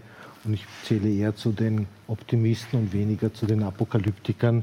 Und ich glaube, dass der Mensch durch Innovation und Forschung äh, es eigentlich immer wieder geschafft hat, auch Probleme wie den Klimawandel in den Griff zu bekommen. Natürlich ist das ein großes Thema, das ist ja gar keine Frage. Aber es geht um die Zukunft von uns allen und nicht nur von jenen, die sozusagen in einer bestimmten Alterskategorie sind. Also wir sollten da ja mhm. solidarisch miteinander Aber zurück zum, zum, zum Genau, und diese Einstellung hat uns in diese Krise gebracht. Genau diese Einstellung. Mhm. Und Aber wenn Sie so weitermachen, dann fahren wir mit Vollgas ich, gegen die Wand. Frau, Frau Frey, ich glaube, wir haben es jetzt verstanden. Wir müssen trotzdem zum Thema zurückkommen. Und das Thema wäre jetzt noch der, der Arbeitskräftemangel, der ja im Moment ein Problem ist, wenn ich das richtig sehe. Auch für die Industrie. Also der Arbeitskräftemangel ist natürlich ein Problem, nicht nur für die Industrie, sondern für den gesamten Standort. Das ist ja sozusagen, wir sehen das ja, das ist ja nicht nur ein Mangel an Facharbeitskräften, sondern an sozusagen Arbeiten aller Art. Und insofern gibt es ja Gott sei Dank Arbeit und die Abgeordnete Nies hat ja zu Recht gesagt, am Ende des Tages geht es ja um Arbeit und Arbeitsplätze, damit wir sozusagen diese solidarische Gesellschaft ja ähm, sozusagen auch bilden können, auch wenn die mhm. Kollegin von der TAG sich selber mich aufregen muss. Okay, äh, Herr Marznetter, Sie, also Sie, die SPÖ will äh, eine Vier-Tage-Woche. Äh, wie geht sich das aus? Es wird sonst die Arbeitskräfte nicht mehr zu finden sein. Die Work-Life-Balance, gerade junger Menschen, stellt andere Anforderungen und dem muss man sich auch einstellen. Wir haben einen Arbeitsmarkt, das heißt, ich muss dort Leute finden, die auch motiviert arbeiten und dafür muss ich gute Angebote machen. Ich glaube, die Lösung kann nur sein, eine bessere Work-Life-Balance und um zu motivieren und gleichzeitig durch eine deutlich stärkere noch Rationalisierung und Digitalisierung, so wie die letzten 200 Jahre der Entwicklung, entsprechende notwendige Arbeitseinsätze zu reduzieren, sonst werden wir es nicht schaffen. Die andere Methode wäre mehr Kinder kriegen, dauert so lange, bis sie arbeiten. Und ich fürchte, dass Europa es schwer aushalten wird, eine große Migrationswelle zu machen. Mhm. Herr Rauch. Ja, das mit den Arbeitskräften, ist, das ist sicher ein schwieriges Thema, vor allem für die Wirtschaft und die Industrie, auch für, die Tourismus, für den Tourismus. Äh, das sieht man ja in vielen Bereichen. Aber äh, was ein wichtiger Punkt ist, der nicht angesprochen wurde, ist, man muss auch mit dem Einkommen auskommen. Äh, das ist, glaube ich, der wesentliche entscheidende Faktor, gerade jetzt im Zuge dieser Inflation, dieser Preissteigerungen. Und da haben wir, glaube ich, auch, wenn ich da in Richtung Industrie schaue, ich bin gespannt, ob man dann die, bei den nächsten Lohnabschlüssen auch dementsprechend die 18, 12 Prozent äh, auch, auch dementsprechend den Arbeitnehmern geben kann, will, muss. Äh, denn ansonsten wird das Leben in diesem Staat mühsam werden. Mhm. Frau Götze. Zunächst ist es mir wichtig zu sagen, dass ich die Sorgen von Ihnen, Frau Frey, sehr ernst nehme und wir uns wirklich ähm, um diese rasche Transformation bemühen und bemühen müssen. Und das muss gelingen, weil sonst sehe ich auch wirklich schwarz für uns alle und für unsere Kinder. Also das ist wirklich ein Aufruf, der, glaube ich, ganz wichtig ist, ähm, jetzt auch am Schluss. Zu den Arbeitskräften. Es gibt genug, ähm, insbesondere Frauen, und ich weiß, da sind wir auf einer Linie, ähm, die arbeiten wollen, mehr arbeiten wollen und wo ich glaube, dass wir ihnen auch die Rahmenbedingungen zur Verfügung stellen müssen, Familien die Rahmenbedingungen mhm. zur Verfügung stellen müssen, dass sie das können, die Frauen, die wollen, dass sie auch arbeiten können. Da geht es um Kinderbetreuungsplätze, da geht es auch um sonstige Rahmenbedingungen beim Arbeiten, gerade im Tourismus ein großes Problem. Warum wollen die Menschen nicht mehr im Tourismus arbeiten? Arbeiten, weil das einfach familienfeindlich ist zum Teil, aufgrund einer, ich weiß nicht, bis zu sieben Tage Woche oder ähnliches. Und natürlich, es wird auch mehr Digitalisierung äh, benötigen, wobei Digitalisierung halt wieder Energie braucht und damit drehen wir uns im Kreis. Wir mhm. brauchen die Erneuerbaren. Okay, äh, Frau Doppelbauer, ich nehme an, Bildung ist äh, der Schlüssel. das ist bei den NEOS äh, ja oft der Fall. Äh, aber äh, das geht halt auch nicht von heute auf morgen. Das ist richtig und wir sind, und ich habe es vorhin schon angesprochen, leider auch nur im Mittelfeld. Und ich komme selber aus der IT-Industrie und weiß, dass meine Firma sagt, ähm, und wir sind ein global tätiges Unternehmen, dass 20, 30, 60 Prozent der Jobs, äh, die es ähm, braucht, im Augenblick gar nicht ausgebildet werden. Das heißt, was braucht es? ist lebenslanges Lernen, wirklich frühkindlich anfangen, begleitend im Beruf und auch die Menschen länger im Job halten, so sie das wollen und hier sozusagen flexible Möglichkeiten ähm, auch, zu, auch zu ermöglichen. Ich möchte noch zwei Sätze sagen. Der erste ist, es braucht gezielte Zuwanderung. Und zwar wirklich, und ein IT-Manager, der nach Österreich kommt, der muss nicht Deutsch können. Der kann genauso gut auch Türkisch auch in den Supermarkt gehen. Äh, aber hier braucht es gezielte Zuwanderung von Fachkräften und Arbeitskräften über diesen da, diesen Sprung müssen wir endlich auch mal machen. Und vielleicht auch noch der letzte Punkt, äh, weil ähm, ich glaube, da wird den, ähm, der, der, jüngeren Generation oft mal Unrecht getan. Da geht es nicht nur um Work-Life-Balance, das wird immer so dahingesagt und die Viertageswoche. Ich glaube, da geht es um Meaning und Sense in Life. Und ich, hab, ich arbeite sehr viel mit, mit, mit jungen Mitarbeitern auch bei mir zusammen und die wollen einen Job, der was bringt. Die wollen sozusagen sehen, was ist mein Impact, den ich im Leben habe. Und da ist es wahnsinnig wichtig, wenn ich jetzt gerade auf den Bereich erneuerbare Energien äh, gehe, das sind meaningful Jobs und dafür braucht es wieder die beste Ausbildung und die müssen wir in Österreich zur Verfügung stellen. Und das ist auch das, was ich meine mit der Transformation des Systems und einer modernen Industrie und einer modernen Wirtschaft in Österreich, die, äh, glaube ich, da sehr viel vereinen kann und dann letztendlich den Wohlstand in diesem Land sichert, weil natürlich irgendwer muss die Sozialleistungen auch zahlen am Ende des Tages. Mhm. Frau Nies. Ja, also äh, ich, ich gebe äh, der Kollegin Doppelbauer in, äh, total recht, dass wir, glaube ich, ähm, diesen Bereich der Fachkräfte gerade im technologischen Bereich wirklich stärken müssen durch Ausbildung, durch die verschiedensten Initiativen in jedem Bereich, weil, und äh, Frau Kollegin, die werden die Probleme der Zukunft lösen. Nur durch, Techn äh, durch Technologie, Innovation und Forschung werden wir diese Probleme lösen können. Durch Verzicht, das ist einfach nicht realistisch. Aber insgesamt zum gesamten Thema Fachkräfte und also ich glaube, was ein ganz wesentlicher Punkt ist, Arbeit muss sich lohnen. Ja, deswegen ist es wichtig, dass wir hier Lohnnebenkosten senken etc., dass wir den Anreiz zu arbeiten weiter erhöhen, weil wir eine Viertageswoche geht sich einfach nicht aus. Und, und zweitens müssen wir natürlich alle anderen Bereiche, das Thema, der, das Thema der Migration wurde angesprochen in Bezug auf deswegen die Rot-Weiß-Rot-Karte jetzt vereinfacht, erweitert etc. Wir brauchen die Frauen. Wir müssen auch schauen, wie wir die Expertise von älteren Leuten bekommen. Also ich glaube, es gibt hier nicht eine einzige Maßnahme. Dazu ist der Fachkräfte Mangel zu groß, sondern wir brauchen hier wirklich eine, eine Bündel, eine Strategie, ähm, wie wir einfach äh, dieses Problem, das immer größer wird, lösen können.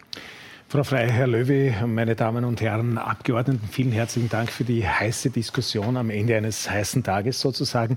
Äh, ich äh, bedanke mich auch bei Ihnen, meine Damen und Herren, fürs Dabeisein, für Ihr Interesse und Ihre Aufmerksamkeit. Das war die letzte Ausgabe von Politik am Ring vor der Sommerpause. Wir kommen dann im September wieder. Verbringen Sie einen schönen Sommer und machen Sie es gut.